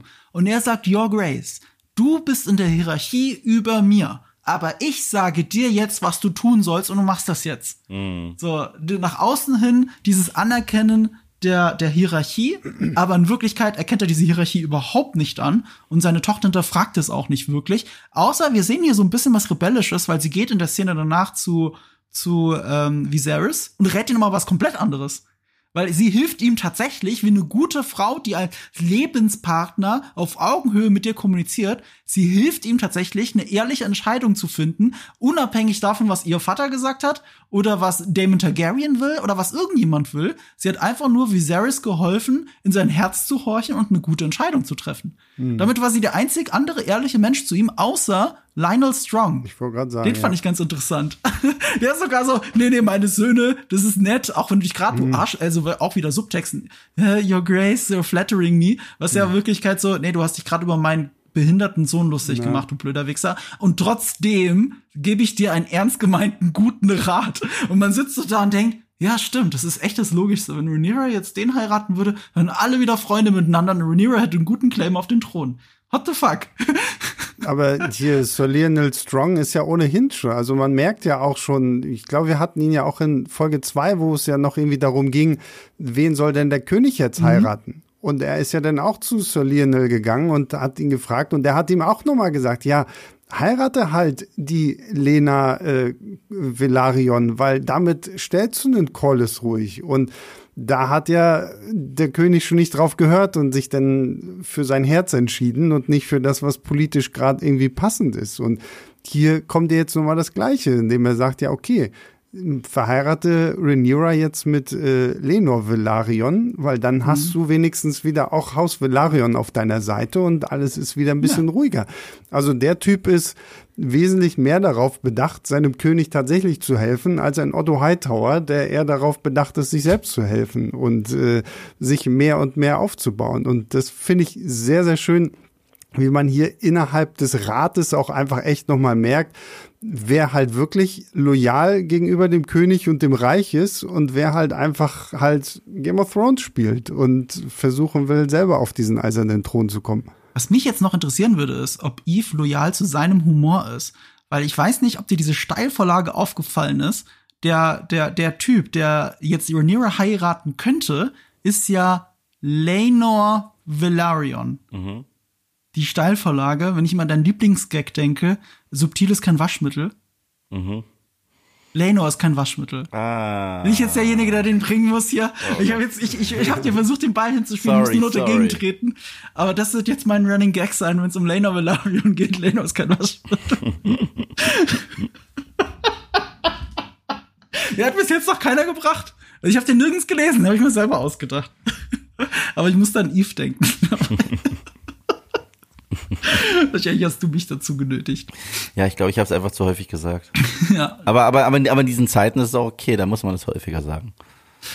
Ich finde auch sehr, äh, ich kann, ich kann mich, ich kenne mich, ich habe die Bücher ja nicht. Hast du das Buch gelesen übrigens, Sebastian? Habe ich gar nicht gefragt. Hast du das Buch gelesen? Äh, ich habe das Buch tatsächlich nicht gelesen. Ich habe mich nur eingelesen über zigtausend Ja, ja, Artikel und so, was da alles irgendwie kommt, so, weil ich habe halt sehr, sehr unterschiedliches zu diesem Buch gehört. So teilweise, das ist ja doch irgendwie auch, weil es ja wirklich wie so ein fiktives Geschichtssachbuch irgendwie ist, dass es teilweise doch echt dröge sein soll und jetzt nicht so toll geschrieben wie halt die, die Game of Thrones Sachen. Deswegen habe ich mich da tatsächlich immer so ein bisschen vorgedrückt. Ja, das ist ein bisschen die Geschichtsversion von einem Shakespeare-Stück. So, und dann fehlt halt Shakespeare. Aber, aber das ist, das, die Idee ist ganz gut und es spielt auch ein bisschen mit Perspektive. Das haben wir in der Serie noch wenig. Ich hoffe halt bald noch mehr. Also, weil, weil, weil dieses Geschichtsbuch wird aus unterschiedlichen Perspektiven erzählt. Hauptsächlich von einem Meister, von einem Meister, der über einem Meister schreibt und von einem Hofnarr. Äh, Hofnarr. Und der Hofnarr, bei dem ist halt alles Blut, Gewalt und Sexorgien in seiner Version, was da passiert ist. Und der andere ist halt immer so ein bisschen nüchterner. Aber die Geschichte wird ja auch von Siegern geschrieben und so. Deswegen finde ich es ganz interessant, dass die Serie oft mit Perspektive spielt. Hier nicht so sehr. Äh, aber es gab in der, in der ersten Folge gab es einen Moment, wo mit Perspektive ganz stark gespielt wird. Ich möchte ihn noch mal rausstellen. Ja, ich, glaub, ich weiß welchen, ich weiß welchen Ja? du jetzt nennen willst. Den, wo äh, Damon äh, anstößt auf den König für einen Tag. Und Ja. genauso gibt das ja äh, Otto Hightower weiter. Aber die Frage ist, wie hat er es gesagt? Weil es Mhm. kann ja abfällig gemeint sein und sich darüber lustig machen. Und es kann wirklich sein, äh, auf den König für einen Tag. Das war ja auch äh, mein Neffe. Mhm. Ja. Und wir haben aber die Perspektive von Otto Hightower mitbekommen, die er auch Viserys weitergegeben hat, weshalb es da ja einen Bruch gibt. Aber wir wissen halt auch, Hightower ist jemand, der sich an sowas aufgeilt. Ja, nicht nur, ähm, wir haben nicht nur die Perspektive nicht, äh, wir haben nicht die Perspektive von Otto Hightower, sondern er sah, er berichtet von der Perspektive. Wir haben tatsächlich es selbst nie gesehen. Otto Hightower hat es nie gesehen. Es wird nicht mal geleugnet, ob es gesagt wurde oder nicht gesagt wurde. Also äh, es, wir haben keine definitive Antwort auf diesen Vorwurf des Air for a Day. Alles, was Damon Targaryen dazu gesagt hat, war, jeder trauert auf seine Weise und dann hat er sich schon gestritten mit seinem Bruder. Ja. So, es wurde nie bestätigt oder nicht bestätigt. Das ist so der eine Moment bisher und ich glaube, es wird noch viele andere Momente geben, wo mit, mit Perspektive gespielt wird, was ist wirklich passiert. Und ich finde, das kann man in Aber- dieser Serie sogar noch besser machen als bei Game of Thrones, gerade durch die Zeitsprünge. Weil wir haben halt einfach so viel an Details und Informationen nicht, sondern die haben wir aus Ja. Erzählungen und aus Blicken und so weiter, dass man sich das eigentlich nutzen kann, um genau das zu machen. Genau. Was man immer merkt, ist, sie lenken hier sehr stark den Fokus auf eine Figur und deswegen habe ich dich nach deinen Buchkenntnissen gefragt, äh, Sebastian. Ich, ich, mir war das nicht klar, aber ich habe das danach sofort gegoogelt. Ich habe diese Folge gesehen, habe gedacht, okay, dieser zweite Sohn, also Second Son von Lord Strong, wird sehr prominent eingeführt. Laris Clubfoot wird er gerne genannt. Also Laris Strong wird auch gerne Laris Clubfoot genannt. Kann man das mit Klumpfuß übersetzen? Ist das die richtige Übersetzung, Yves? Ich glaube schon. Glaube Ja, schon, ne? ja. Also er wird sehr prominent eingeführt. Es wird auch nochmal seine Schiene gezeigt. Äh, es ist sehr eindeutig. Da habe ich gemeint, okay, der wird wichtig. Auch wenn sie ihn hier nur ganz kurz, der wird wichtig. Kurz nachgeschaut, ja, der, der, der, also es ist kein Spoiler, aber der spielt noch eine größere Rolle. Und ich fand das so interessant, weil sie auch wirklich auch seine Behinderung auch zum Thema gemacht haben. Also der König selber schmälert ja ihn, als er total betrunken ist und Lionel Strong sagt, was ist mit, äh, wie sagt er, Breakfoot nennt er ihn, glaube ich, oder Bear Break oder irgendwie sowas. Na, also er macht sich halt über über den über den Fuß äh, des Sohnes lustig und dass er damit ja bestimmt doch der also perfekte Match für Rhaenyra wäre und so.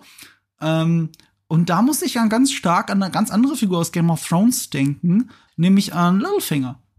Der auch recht spät eingeführt wird. Ich glaube, ab der dritten Folge. Es ist tatsächlich die dritte Folge, stimmt. Es ist die dritte Folge, als Ned Stark in King's Landing ankommt. Dann wird erst Littlefinger eingeführt. Und ähm, er hat auch so einen Moment, wo er sich auch zu den Damen setzt, genau wie hier Larry Strong es gemacht hat, Laris Strong es gemacht hat. Er hat sich zu den Damen gesetzt, weil er bei den Jägern ja nichts verloren hat. Er setzt sich zu denen, ist dabei. Er redet jetzt halt nicht groß mit, er sagt nicht viel. Aber Littlefinger hat damals berühmterweise sich zu den Stark-Kindern gesetzt und ihnen die Geschichte vom Hound und vom Mountain erzählt. Mm. Das war nicht sein erster Moment in der Serie, aber es war in einer der ersten Folgen, in denen er überhaupt vorkam.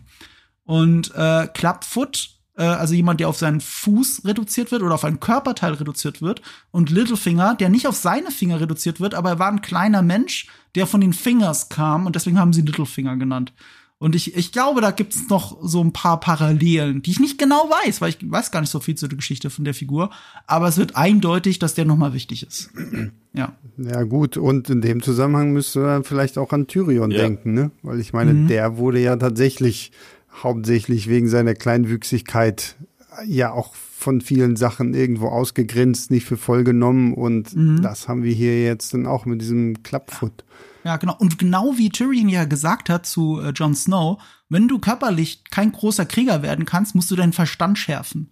Hm. Dann musst du was damit machen. Und es wird ja auch in der dritten oder vierten Episode auch direkt nochmal Thema, als er Bran dann sieht und ihm da diese äh, die, dieser Sattel angefertigt wird, dass er trotzdem mhm, reiten stimmt, kann. Und ja. er sagt, äh, so heißt auch die äh, Episode, glaube ich, äh, Cripples, uh, Bastards and Broken Things. Mhm. Man sagt, äh, sagt ja Tyrion, dass er eine Liebe hat, äh, ein Herz hat für Cripples, Bastards and Broken Things. Ja. Ja, und genau. Letztendlich ist es ja auch Brand the Broken, der auf dem Thron sitzt, aber das ist ein ganz anderes Thema. ja. Ähm, über Jason Lannister haben wir auch schon geredet. Ich meine, was soll man da groß sagen, außer dass er ein sehr eitler Typ ist, der nicht weiß, wie man eine Frau führt. Aber man hatte das Gefühl, er hatte so einen kurzen Moment, wo, wo, wo Rhaenyra einfach nur froh war, dass jemand anderes mit ihr redet und dann hat sie gemerkt, dass es auch nur so ein manipulativer Depp ist, der, der gerade über drei Ecken einen Heiratsantrag bei ihr macht. Mit seinem Dragon Pit, den er bauen lassen will. Aber zwischen Jason Lannister, äh, Lannister habe ich äh, viele Parallelen gesehen zu Jamie Lannister tatsächlich. Muss ich sagen. Nein, ohne Spaß, ohne Spaß. Mhm. So wie er eingeführt wird als arroganter Schnösel.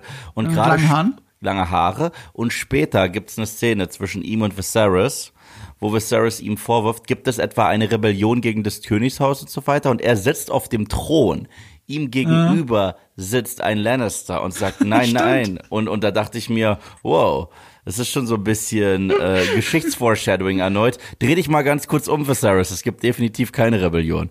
Weißt du? musstest, musstest, du, musstest du da nicht dran denken?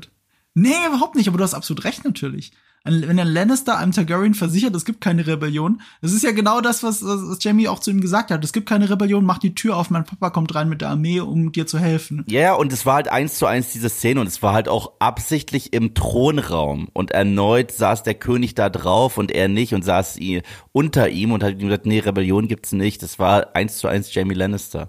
Übrigens auch Kudos dann für diese Jagdgesellschaft. Äh, mir hat auch diese Folge so gut gefallen, weil sie eigentlich viel klassischen King's Landing Plot hatte, mhm. ohne in King's Landing sein zu müssen. Ja. Sie kommen da an und du siehst auch ganz weit im Hintergrund, siehst du King's Landing. Aber da ist ein Riesenwald dazwischen und die Sarggesellschaft ist da draußen und und, und ich fand das so atmosphärisch. Und diese ganzen Hochgeborenen da in dem Matsch rumlaufen sehen und gleichzeitig machen sie sich eben nicht die Finger schmutzig und gehen jagen. Du hast es auch schön gesehen später bei dem Hirsch, den halt zehn Leute festhalten müssen, damit der König einfach nur noch seine, seine Aufgabe nachkommt. Da ist natürlich Robert Baratheon ein anderer Mensch. Weil das mhm. ist halt ein Krieger. Das ist das Einzige, was er je konnte. Und er würde so ein, so, so, so ein Wildschwein am liebsten mit den bloßen Händen erwürgen.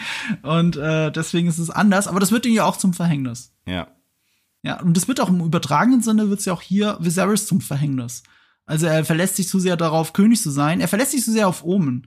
Also äh, Otto Hightower merkt ja, okay, ich sag ihm jetzt, er soll Aegon mit Rhaenyra verheiraten und Viserys will nichts davon wissen, weil politisch kluge politisch klug zu verheiraten ist eigentlich gar nicht was Viserys will, sonst hätte er es selber gemacht. Ja. Sonst hätte er ja die, die äh, äh, Valerian geheiratet. Genau. Ne? Aber was funktioniert, und das ist das nächste, was Otto Hightower zu ihm sagt, oh, äh, da hat ein magischer Hirsch, ein White Hart, hat irgendwo in den Wald gekackt. Und jetzt, wenn wir den holen, das ist ein gutes Omen, das ist ein gutes Omen für Aegon, äh, für, keine Ahnung, für irgendwas vielleicht später.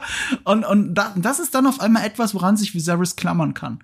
Ein gutes Omen. Und das muss er erkennen, dass er das nicht hat. Und deswegen bringt er auch so schweren Herzens diesen armen Hirsch um, der, der eben kein Ohm ist. Dann bringt er nur um, weil er es muss, weil er der König ist, weil die anderen ihn festhalten, weil alles von ihm verlangen. Er macht den einen Lanzenstoß und er hat schon gar keine Lust mehr. Und dann kommt der andere zu ihm und sagt ihm, nee, nee, ein bisschen weiter links ins Herz. So, und dann, und dann macht er das voller Wut, weil er eigentlich nicht will.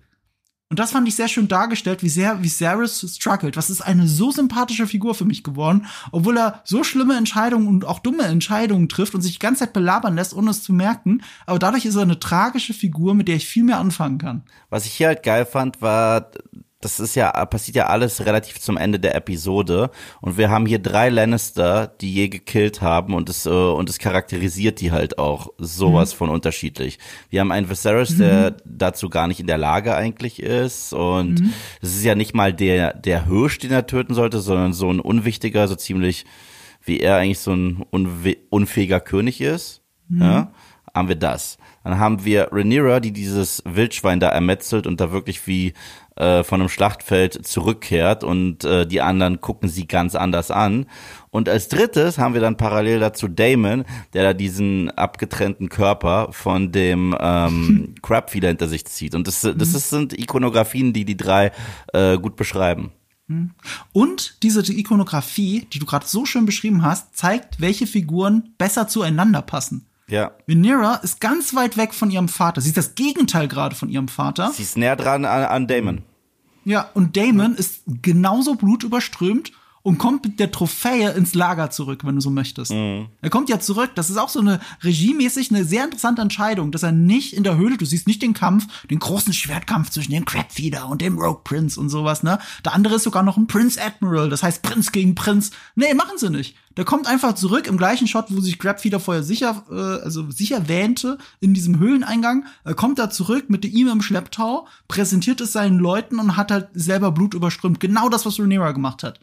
Sie kommt ins Lager zurück, total badass, alle bewundern sie sogar dafür. Also auch, du siehst auch so schön, wie die ganzen Brüder, also die Lannisters und die Strongs, wie sie da so stehen, aufhören mit ihrer Arbeit und sie angucken. Uh, was ist hier passiert? Ja, das war eine, Mik das war eine Mikrokosmos-Version, das habe ich gestern auch im Livestream gesagt. Eine Mikrokosmos-Version, mit der man das ein bisschen vergleichen kann, weil es wird ja sowieso häufig, sowohl durch Bildsprache als auch durchs Drehbuch, gibt es immer Parallelen zwischen Rhaenyra und Danny. Mhm. Und äh, es gab diesen Moment am Ende von Staffel 1 von Game of Thrones, wo sie ja eigentlich sich mit ihrem Ehemann verbrennen lässt.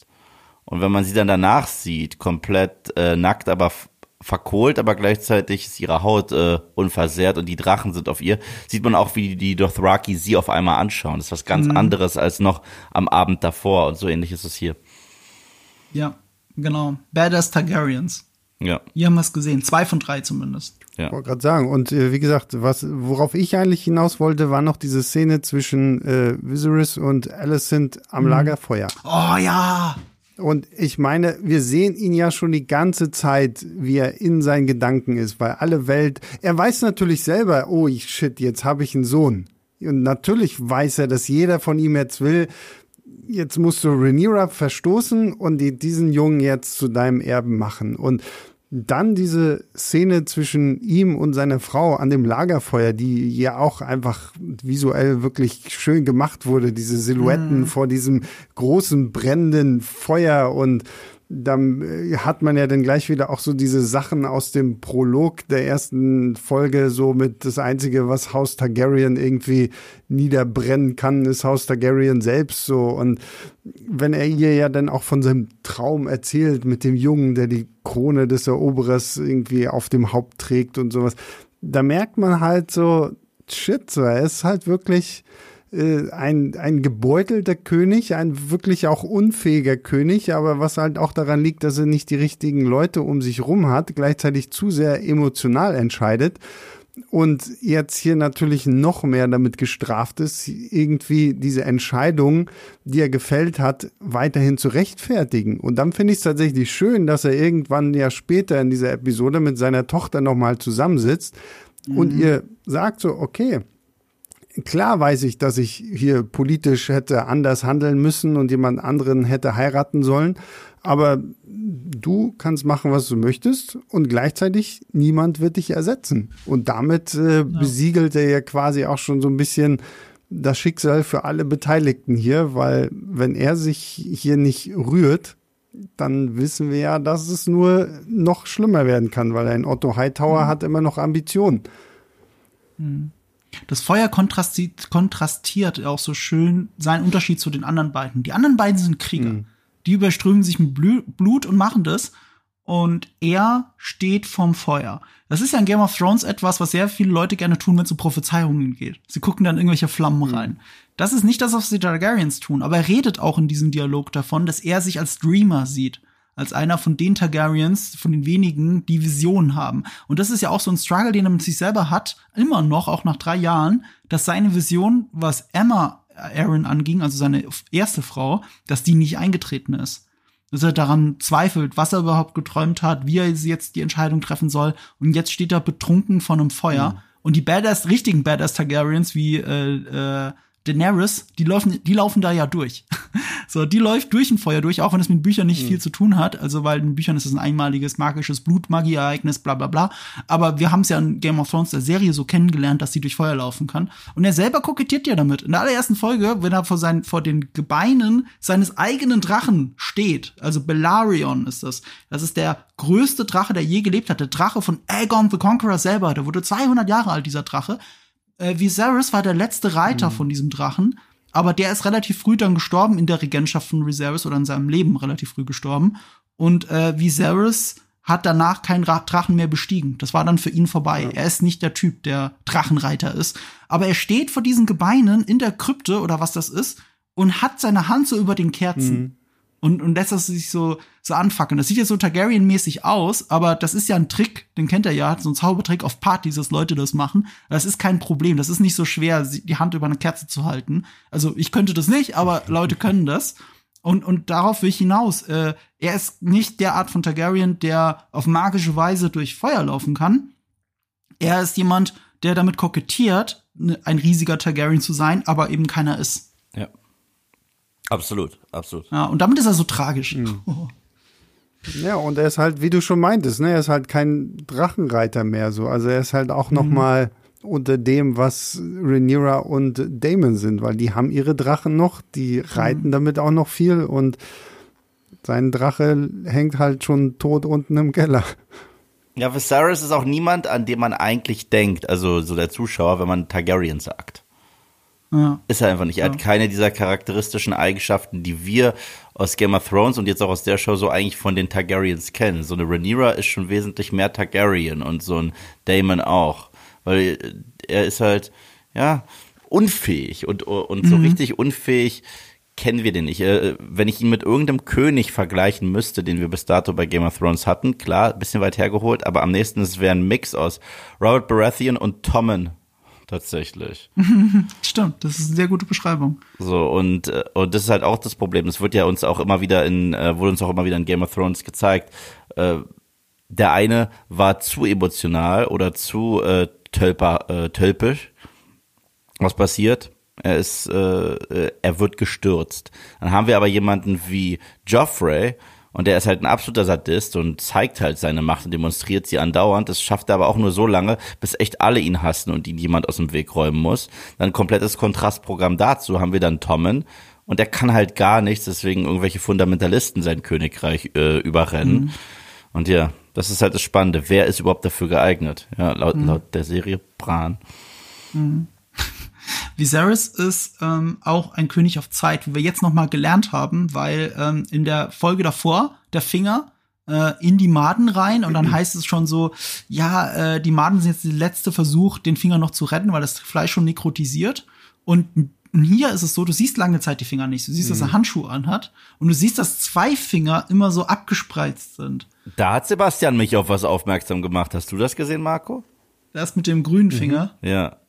Äh, das habe ich dann nur auf Social Media gesehen. Ich habe sogar versucht, noch mal drauf zu achten, als ich mir die Szene noch mal angeguckt habe und habe diesen Moment nicht erhaschen können. Ja, das gut, das Gute an dem Moment ist einfach, dass in dem Augenblick ist es so, weil er hat die Hand vor diesem Boten, dem er diesen Brief an mhm. an äh, Waymond äh, gibt da das ist sehr dunkel, sehr im Schatten. Also wenn, wenn mhm. dich nicht jemand wirklich direkt darauf hinstößt, dann, dann kannst du es sehr, sehr leicht übersehen, mhm. so. Aber ja, es ist, wie gesagt, ist jetzt kein, kein äh, Staffel 8 äh, Kaffeebecher. Ähm, Aber ja. ja, da wird sich direkt jetzt draufgestürzt. Ich glaube, die haben, vielleicht haben sie auch wieder rausgenommen, weil ich habe davon gelesen und ich habe einen Tag später habe ich mir die Szene noch mal angeschaut. Ah, okay, und vielleicht ja, gut, haben sie es schon ersetzt. Also was sie gemacht haben, ist nur für die Erklärung für all die es nicht mitgekriegt haben.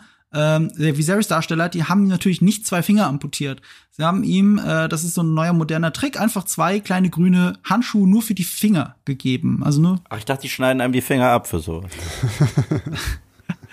Es gibt auch den Trick, dass man sie einfach wegklappt tatsächlich und das dann so rumretuschiert oder, oder immer einen günstigen Winkel filmt. So ähnlich haben sie es ja im Prinzip bei Davos Seaworth gemacht. Mhm. Ähm, äh, hier ist es jetzt halt so, er hatte diese grünen Fingerkuppen und äh, sie haben in, nur in einem Shot für ein paar Frames hat er die aber noch an und sie haben es vergessen, da rauszuretuschieren. Kann passieren, ist halt ein Fail, aber es kann auch sein, dass sie es mittlerweile sogar wieder rausgenommen haben. Streaming-Services, sei Dank, kann man ja sowas ja schnell wieder rausnehmen. Das haben sie ja auch mit dem berühmten Kaffeebecher, glaube ich, so gemacht. Ich glaube, mittlerweile, wenn du dir das dann anschaust, ist die, dieser Starbucks-Kaffee oder was mm. das mhm. auch immer ist, ist denn auch aus dieser Szene raus. Ja, und die Wasserflaschen, glaube ich, die irgendwo mm. noch mhm. an einem Stuhl standen, die sind auch weg, glaube ich mittlerweile. Naja, auf jeden Fall fielen mir jetzt zwei Finger. Und das ist ja wirklich schon, als würdest du mit Finger den Countdown zählen, wie mm. lange er noch zu leben hat, wenn es von Finger zu Finger geht. Also der Finger, mit dem er sich geschnitten hat am Thron, das war quasi der Anfang, wenn du so willst. Eigentlich hat er schon die Wunde auf dem Rücken gehabt, aber er wird schon angezählt. Es ist, wird natürlich in dem Moment angezählt, wo er beginnt, seine Macht zu verlieren, nämlich als er Damon weggeschickt mhm. hat. In dem Moment hat er so gehandelt, wie Otto Hightower es gerne gehabt hätte und unter, unterminiert eigentlich seine eigene Herrschaft, ohne es zu merken. Und es ist genau das, wofür dieses Schneiden am Thron ja eigentlich steht. Dieses Macht hat ihren Preis und Machterhalt ist extrem schwierig. Und wenn du ein schlechter Targaryen-König bist, schneidest du dich besonders oft an diesem Thron, so wie der Mad King. Mhm. Und genau das passiert ihm und es bringt ihn langsam um. Zwei Finger sind schon weg, er ist angezählt. Ich frage mich auch, wie seine Wunde am Rücken mittlerweile aussieht, weil da hat mhm. der Meister ja auch nichts rausfinden können, außer dass sie gesagt haben, ja, wir ähm, brennen das jetzt vielleicht irgendwie an oder so. Also das, ich, ich finde es auch sehr, sehr cool, wie sie mit diesem ja, Westerosi-Sprichwort hier umgehen, so, ne? Ein, der, der eiserne Thron wehrt sich gegen schlechte Könige, indem sie sich halt alle ständig schneiden. Und äh, ich, ich vor allem hier sind wir auch wieder bei diesem Thema, wie subtil sie damit umgehen. So, ne? Es wird jetzt nicht irgendwie so oft in die Kamera gehalten, so hier, das ist übrigens meine Hand und da fehlen mir jetzt schon zwei Fingerchen oder so, sondern du, du, du musst halt im Laufe der Serie schon darauf achten und dann siehst du, oh Mensch, guck mal, schon zwei Finger. Und dass er die ganze Zeit über, wenn er in, in irgendwelche, bei dieser Jagd denn Handschuhe anhat, ist natürlich auch genau das so. Der kann sich ja nicht die Blöße geben, draußen den Leuten zu zeigen, so, ach guck mal, der hat schon durch den Thron zwei Finger verloren. Dadurch würde er sich ja noch mehr untergraben.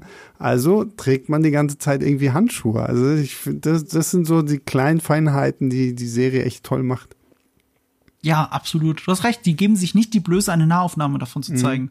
Du musst darauf achten und du siehst es im Detail einfach, weil die Finger die ganze ja. Zeit abgespreizt sind. So zwei. So, als würde er, da ist es noch mehr, ne, wenn er diese Lanze nimmt, als er zusticht. Das ist dann wirklich, die zwei Finger sind abgespreizt, ja. als würde er gerade zählen. So, oh. Aber das ist generell das, was ich an Game of Thrones liebe. Das habe ich auch letztens äh, in einem Talk mit Marco gesagt, Sebastian. Ich mochte das früher in den, in den früheren Staffeln, wie kleine Informationen, die teilweise richtig äh, unwichtig äh, gewirkt haben oder so eine nette Anekdote waren, so eine große Bedeutung bekommen haben. Zum Beispiel, und das war ja für mich, ich habe ja die Serie dann gebinged, äh, äh, weil ich habe ja der Serie einen Versuch gegeben und damals war ich noch nicht fokussiert mhm. und du weißt ja ganz genau, ich habe dann sechs Staffeln durchgebinged. Ich wusste eine Sache, ich wusste die meisten Spoiler nicht, aber ich wusste, es wird die Red Wedding geben. Okay? Mhm. Und ich meine eine Episode davor, vor der Red Wedding, ich weiß nicht, ob es die Folge ist oder eine Episode davor, gibt es die Szene zwischen Cersei Lannister und Marjorie Tyrell. Davor, ja. Genau. Und da, und da wird ihr gerade so ein bisschen das Lannister Königshaus äh, präsentiert und so weiter und so fort. Und da spielt äh, eine, äh, eine, eine Musikgruppe, die Reigns of Castamere. Und Cersei erzählt ihr so expositionsmäßig, was das bedeutet, aber gleichzeitig drohend in ihre Richtung, weil Cersei war ja nie ein Freund von Marjorie und sagt, diese Musik spielen wir äh, bei der Vernichtung unserer Feinde. Ja. Und du denkst halt ganz klar, okay, das ist so ein, wieder so ein kleines Rumgezicke zwischen Cersei und Marjorie Tyrell. Und dann hast du eine Episode später und wenn du diese kleine Geschichte nicht mal wirklich wahrgenommen hast, weil die wirklich nur so am Rande erzählt wird. Es ist nicht so nach dem Motto, okay, Zuschauer, bitte kurz aufpassen. Es ist wirklich krass am Rande. Und auf einmal hast du dann diese Hochzeit bei Walder Frey, die Türen gehen zu und der Song wird gespielt. Und das ist so geil. Ich meine, klar, jeder wusste so oder so, ob, ob ihm jetzt diese Geschichte im Kopf geblieben ist von der Folge davor oder nicht. Die Türen werden abgeriegelt, ich glaube, hier wird's hässlich. Aber wenn man dann auf den Song achtet, der wirklich einen Tag vor, äh, also eine Episode vorher gespielt wurde, mit dieser kleinen netten Anekdote, die halt äh, dazu diente, Marjorie Tyrell ähm, zu ähm, äh, zu drohen. Und, Ja. und in der Szene war auch kurz Jamie zu sehen und, äh, und sagt irgendwie, äh, tell them the Lannisters send their regards. Weißt du, das, das war was ganz anderes. Das macht ja dann äh, Bruce Bolton bei der Hochzeit. Äh, und das sind ja ganz nette Regards, die er da dem Rob gibt. Ja, und genauso stirbt dann Bruce Bolton. Das liebe ich ja auch, diese Philosophie. Ja, durch, durch, durch, durch Ramsay stirbt er ja eins zu eins genauso. genau. Wie viele Figuren in, in äh, Game of Thrones, ne? Ned Stark, der die Leute mal geköpft hat, wird geköpft natürlich. Das ist tatsächlich etwas, was äh, Sebastian und ich dir ans Herz legen können, weil du liebst ja gerade so etwas, wenn, wenn sich das wiederholt, Leute sterben, wie sie gemordet haben und so weiter und so fort. Nochmals, du musst Sons of Anarchy gucken.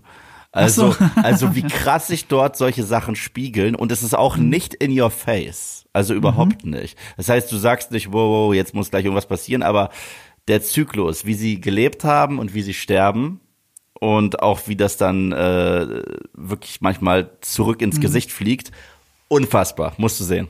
Guter Punkt, weil weißt du, wo das am allerkrassesten ist? Noch krasser als in Game of Thrones. Bei Better Call Saul. mir. Natürlich. Es ist wirklich so.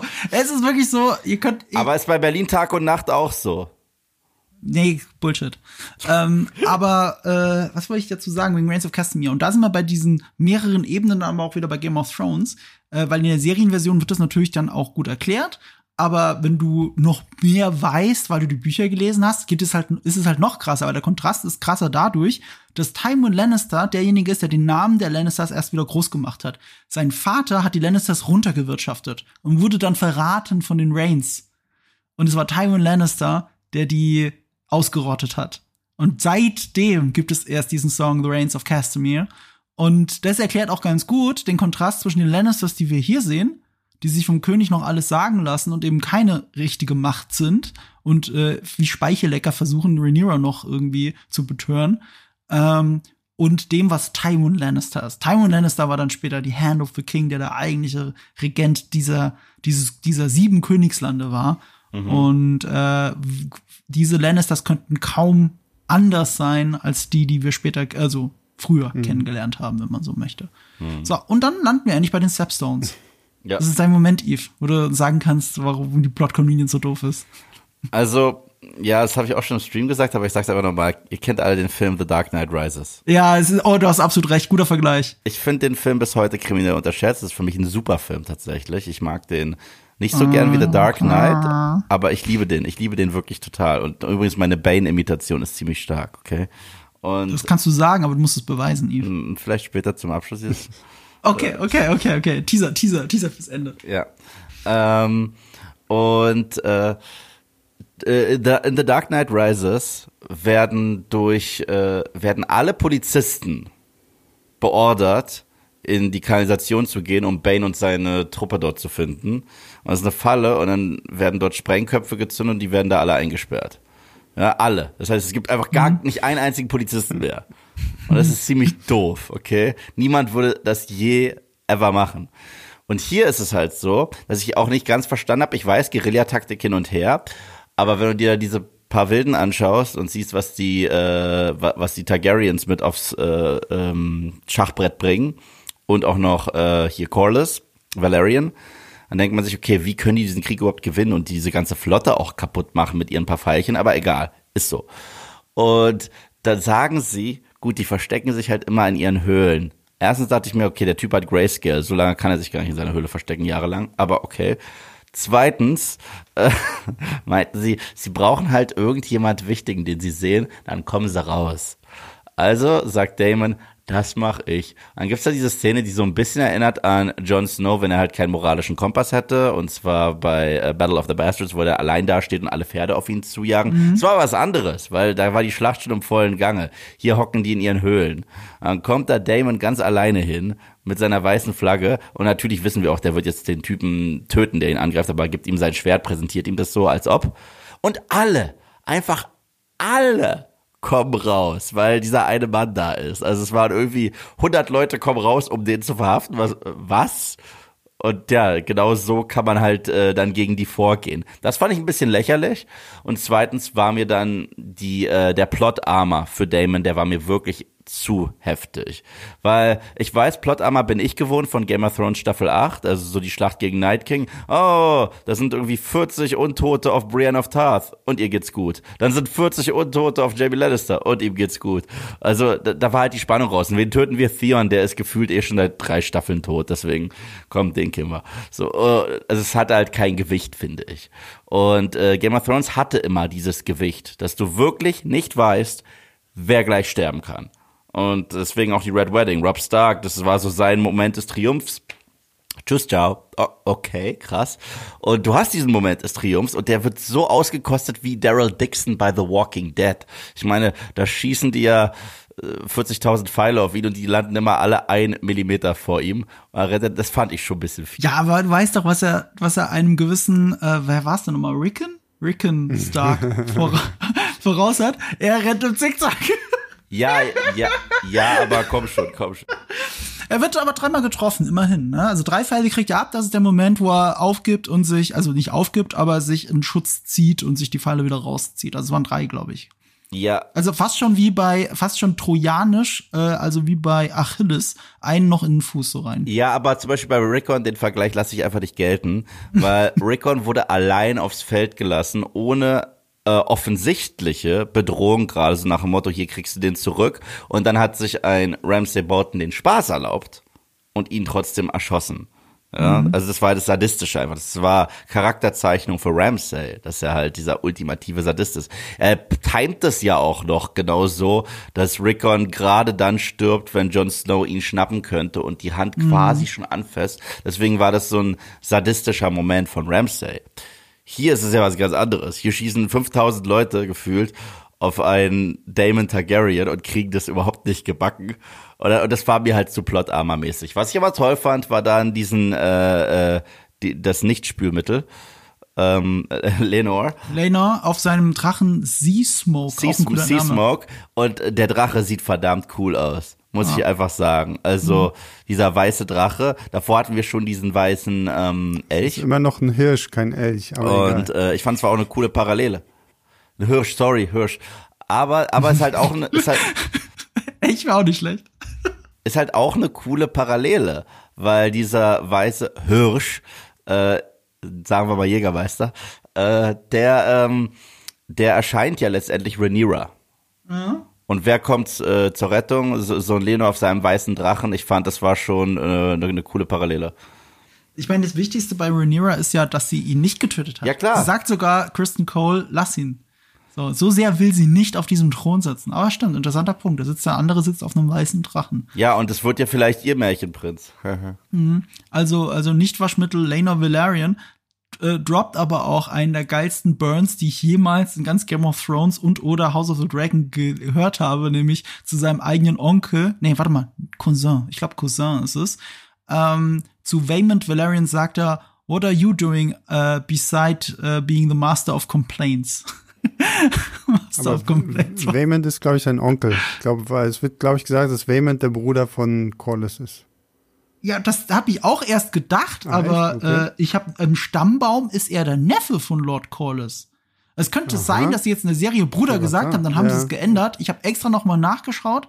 Also in den Stammbäumen ist er der Neffe. Mhm. Er ist nämlich natürlich der Sohn des zweiten Sohnes in dieser Velaryon-Familie und Lord Corlys ist der erste Sohn. Eigentlich.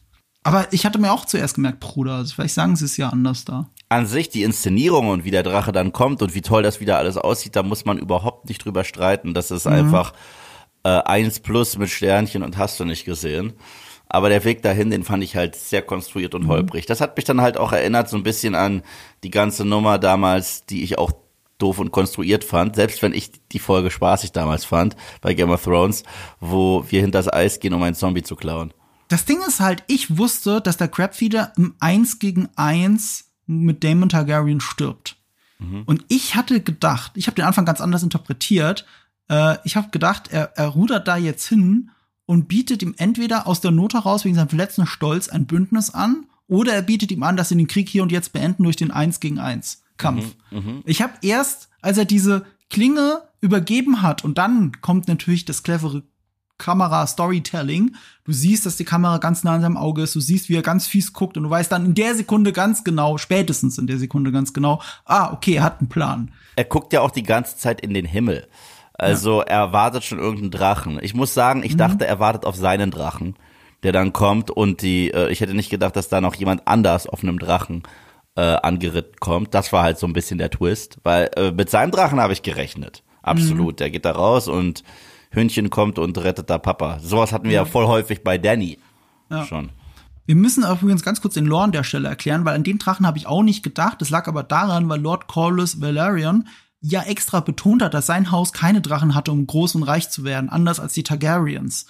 Und ähm, dass er aber Drachen in seiner Familie hat, hat natürlich damit zu tun, dass er eine Targaryen, nämlich Rhaenys Targaryen, geheiratet hat und die hat einen Drachen und ihr Sohn Laenor Velaryon ist damit per Definition ein Targaryen und hat dann auch als Kind einen Drachen in die Kryp ins Kindsbett gelegt bekommen und deswegen haben sie zwei Drachen tatsächlich in der Familie, auch wenn sie so nie groß geworden ist. Das muss man auch mal dazu sagen. Eigentlich sogar Damon nur ein weiterer Drache sogar. Mhm.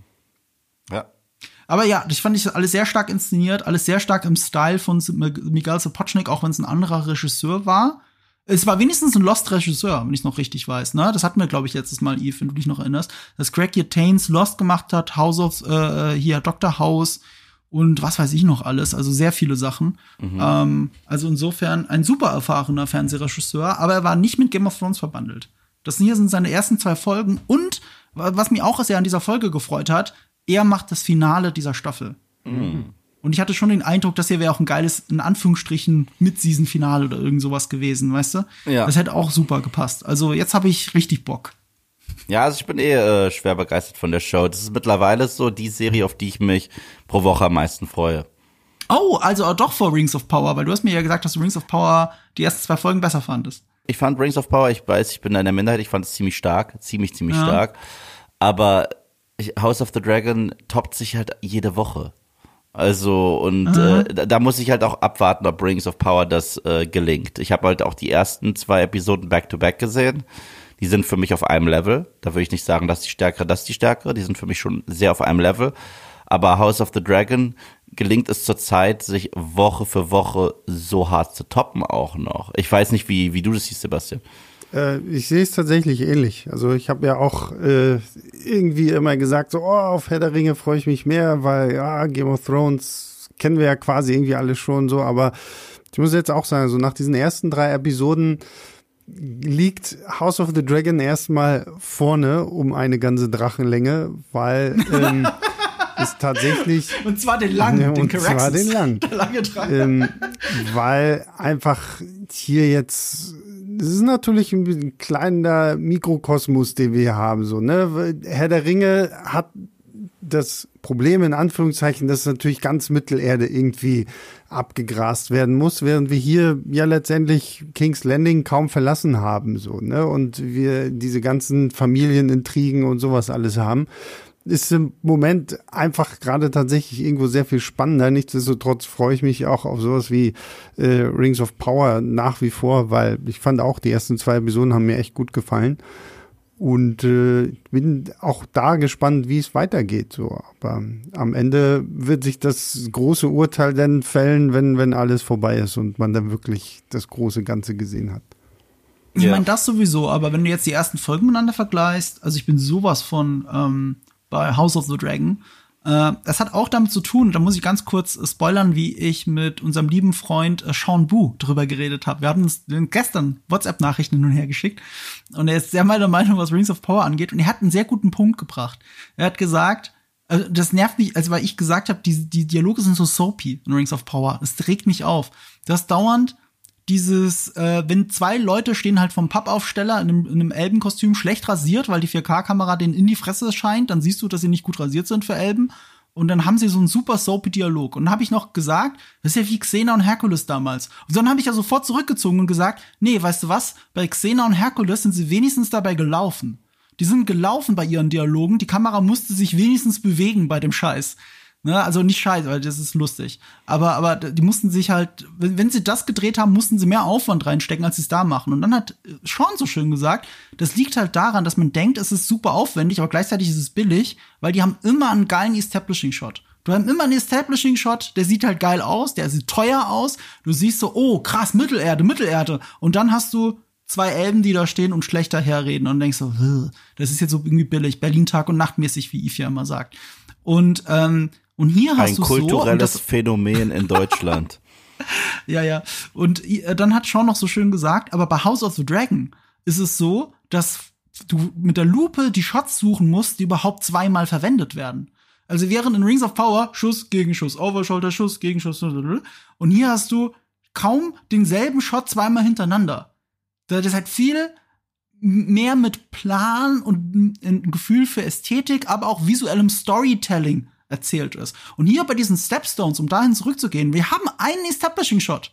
Das ist der, als, als du siehst, wie drei Schiffe gerade in diesen Stepstones, in dieser Bucht da versuchen durchzukommen und diese, und die Katapulte schießen auf die. Und da hast so viel Storytelling drin, weil die Kamera fährt ganz langsam über diese Bucht. Und du siehst auch schon Soldaten rumstehen, die nichts Besseres zu tun haben und wirklich so wie im Ersten Weltkrieg rumstehen, einfach nur darauf warten, dass jemand in die Pfeife pfeift und sie dann in ihren Tod rennen. So, das siehst du, Leute, die da warten. Du siehst, wie diese Schiffe versuchen, diesen Katapulten auszuweichen und trotzdem erwischt's eins. Und das nächste sieht aus, als würde es gleich getroffen werden. Und du siehst dann, wie wirklich mit eigenen Augen, ohne dass es jemand sagen muss, ah, kein Wunder, dass das euren Handel kaputt macht wenn die Leute da durch müssen mit ihren Schiffen. Viel Spaß. Und dann siehst du, wie Damon Targaryen mit seinem Drachen, alles im Hintergrund, alles in einem Shot, da drüber fliegt und alles versucht zu verbrennen und es reicht trotzdem nicht. Es reicht nicht. Er fliegt da drüber zwei, drei Mal mit dem Drachen, lässt da Feuer ab und trotzdem keine Chance. Der Handel ist kaputt. Und dann hörst du im Hintergrund auf einmal wie Lena Velaryon seinen Onkel beleidigt und den Plan erklärt. Und dann sind wir in ganz normalen Aufnahmen, Nahaufnahmen von den ganzen Soldaten, die total desillusioniert in entsättigten Bildern dem lauschen müssen und sehen, wie die ihre Lord Commander auf einem, auf einer kleinen Karte Figuren hin und her schieben. Das ist ja immer Game of Thrones. Genau das ist ja Game of Thrones. Du hast eine große Karte und es werden Figuren hin und her geschoben und am Ende sterben Menschen deswegen. So, und das ist alles so schön und so sinnbildlich und metaphorisch und aufwendig und nie gesehen. Und dann hast du Rings of Power. Das halt in den besten Momenten versucht, Ring, äh, Lord of the Rings zu sein und in allen schlechteren Momenten nicht mal Xena erreicht. Boah, Mike Drop hat er jetzt einfach gebracht. Ja, das aber, ist, mal, das aber, ist mein aber, dazu. aber, aber, um jetzt mal ähm, eine Lanze zu brechen. Mhm. Du benutzt Berlin Tag und Nacht immer als so krasses Negativbeispiel.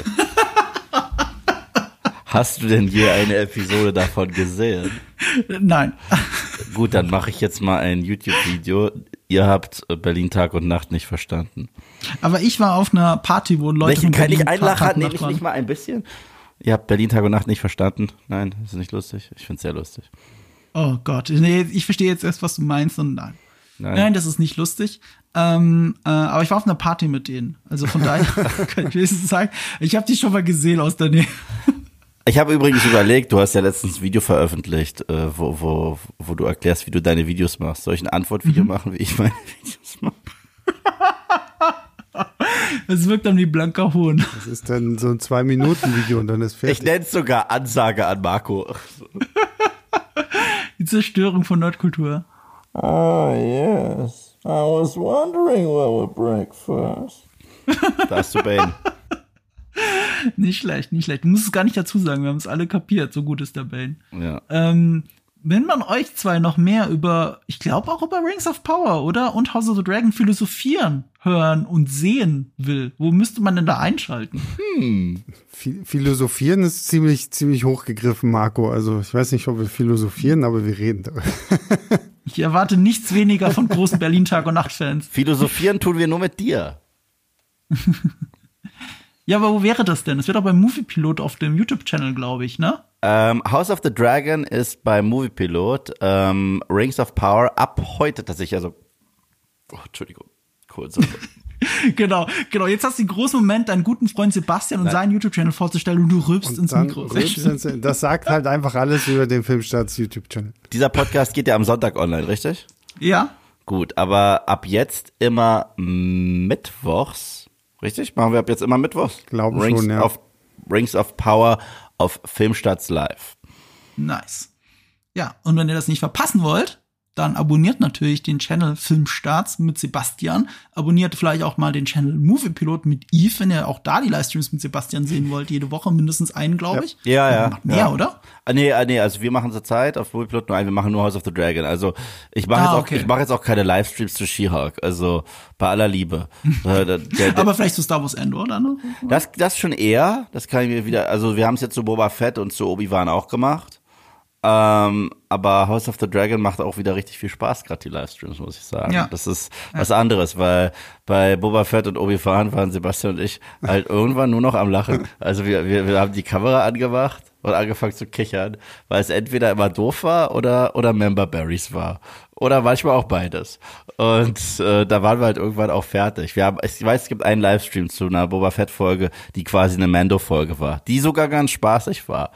Aber Sebastian und ich hatten, glaube ich, gefühlt einen zehnminütigen Lachkrampf, wo wir einfach alles aufgezählt haben, was man membern kann. Und es, es, es wurde einfach immer witziger. Ich, aber ich glaube, der Chat hat das irgendwie auch genossen. Aber, aber du kannst auch nochmal Werbung machen, Sebastian, für äh, den Podcast, den wir heute aufgenommen haben. Der ist ja aber auch schon online, wenn. Ach, der ist jetzt schon online? Nein, nein, aber wenn, wenn die Leute euch hier hören. Genau, wir haben mit äh, Yves und äh, Julius aus der Filmstaatsredaktion über einen der wichtigsten Horrorfilme dieses Jahres gesprochen. Nämlich den, den lang erwarteten Orphan First Kill. Und wenn ihr euch jetzt fragt, lang erwartet, ja, ihr könnt euch vielleicht daran erinnern, dass ihr 2009 einen fantastischen Film namens Orphan gesehen habt. Und zudem gibt's jetzt das wohlverdiente Prequel. Ähm, ja, Also ich war heiß drauf. Ich war, ich habe, ich habe ja echt jahrelang gesagt, oh, das gibt es. Ja, ja. Und nachdem ich, nachdem ich ja schon ein riesengroßer Fan, Hust Hust nicht äh, vom, vom ersten Teil gewesen bin, hat der zweite Teil nur noch mal gezeigt, wie beschissen der Mann es noch machen kann. Ja. Aber ja, Wenn ihr das Philosophieren darüber nicht verpassen wollt, müsst ihr dem Podcast Leinwandliebe folgen, ne? Ja. Genau, also Contender für schlechtester Film des Jahres, definitiv. ja, Definitiv. ist, ist auf jeden Fall in den Top 3 irgendwo gut mit dabei. Das muss sein, ja. Dann hoffe ich mal, dass ihr trotzdem nicht euer komplettes Pulver verschossen habt und es nicht trotzdem lohnt, in den Podcast noch reinzuschalten. Über Orphan First Kill. Ich bin gespannt. Äh, ich meine, das ist doch schon ein Spoiler-Part, oder? Definitiv, ja. Dass man ja. sagen kann, wisst ihr was, es gibt keine Spoiler, wir sagen jetzt einfach alles und hört, bleibt einfach dran. Das gibt's doch bestimmt, oder? Diese Meinung hatte ich, dass wir, dass wir einfach gleich sagen, fuck it, komm, lass los zu spoilern, aber wir haben anstandsmäßig 15 Minuten gefühlt spoilerfrei geredet und gesagt, Ja. mhm, ja, Kurzfazit, hm, äh, ich will jetzt auch nicht alles vorwegnehmen, was wir da so sagen, weil wir sagen auch lustige Sachen. Und dann haben wir über die Spoiler geredet und ja, die haben das irgendwie noch schlimmer gemacht, finde ich. Ja, nice. Da, Dann will ich, ich glaube, dann höre ich mir das sogar an. Ich höre mir das an. Die Kurzfassung von Eve kenne ich ja schon. seit, seit er zum ersten Mal von Orphan First Kill geredet hat. Äh, dann höre ich mir mal die Langfassung bei Leinwandliebe an. Und wie gesagt, äh, den Rest gibt's dann bei Movie Pilot auf YouTube, bei Filmstarts auf YouTube. Und äh, ja, wenn ihr auch das hier nicht verpassen wollt, dann natürlich bei Nerd und Kultur, überall, wo ihr eure Podcasts hört. Ja. Und jetzt als Rausschmeißer noch einmal, meine Damen und Herren, Bane. Ach so, okay. ich dachte Brother Louis so was rausschmeiße, aber okay. Okay, ja, stimmt, Brother Louis. Hey, Kannst, nee, du- warte mal, wir kannst, haben du, noch Bane du angekündigt. äh, Bane singt Brother Louis Oh machen? Gott, das wird schwer, das wird schwer. Warte, ich das probiere das, ist das Beste. You're not good. Can't you see? Brother Louie, Louie, Louie.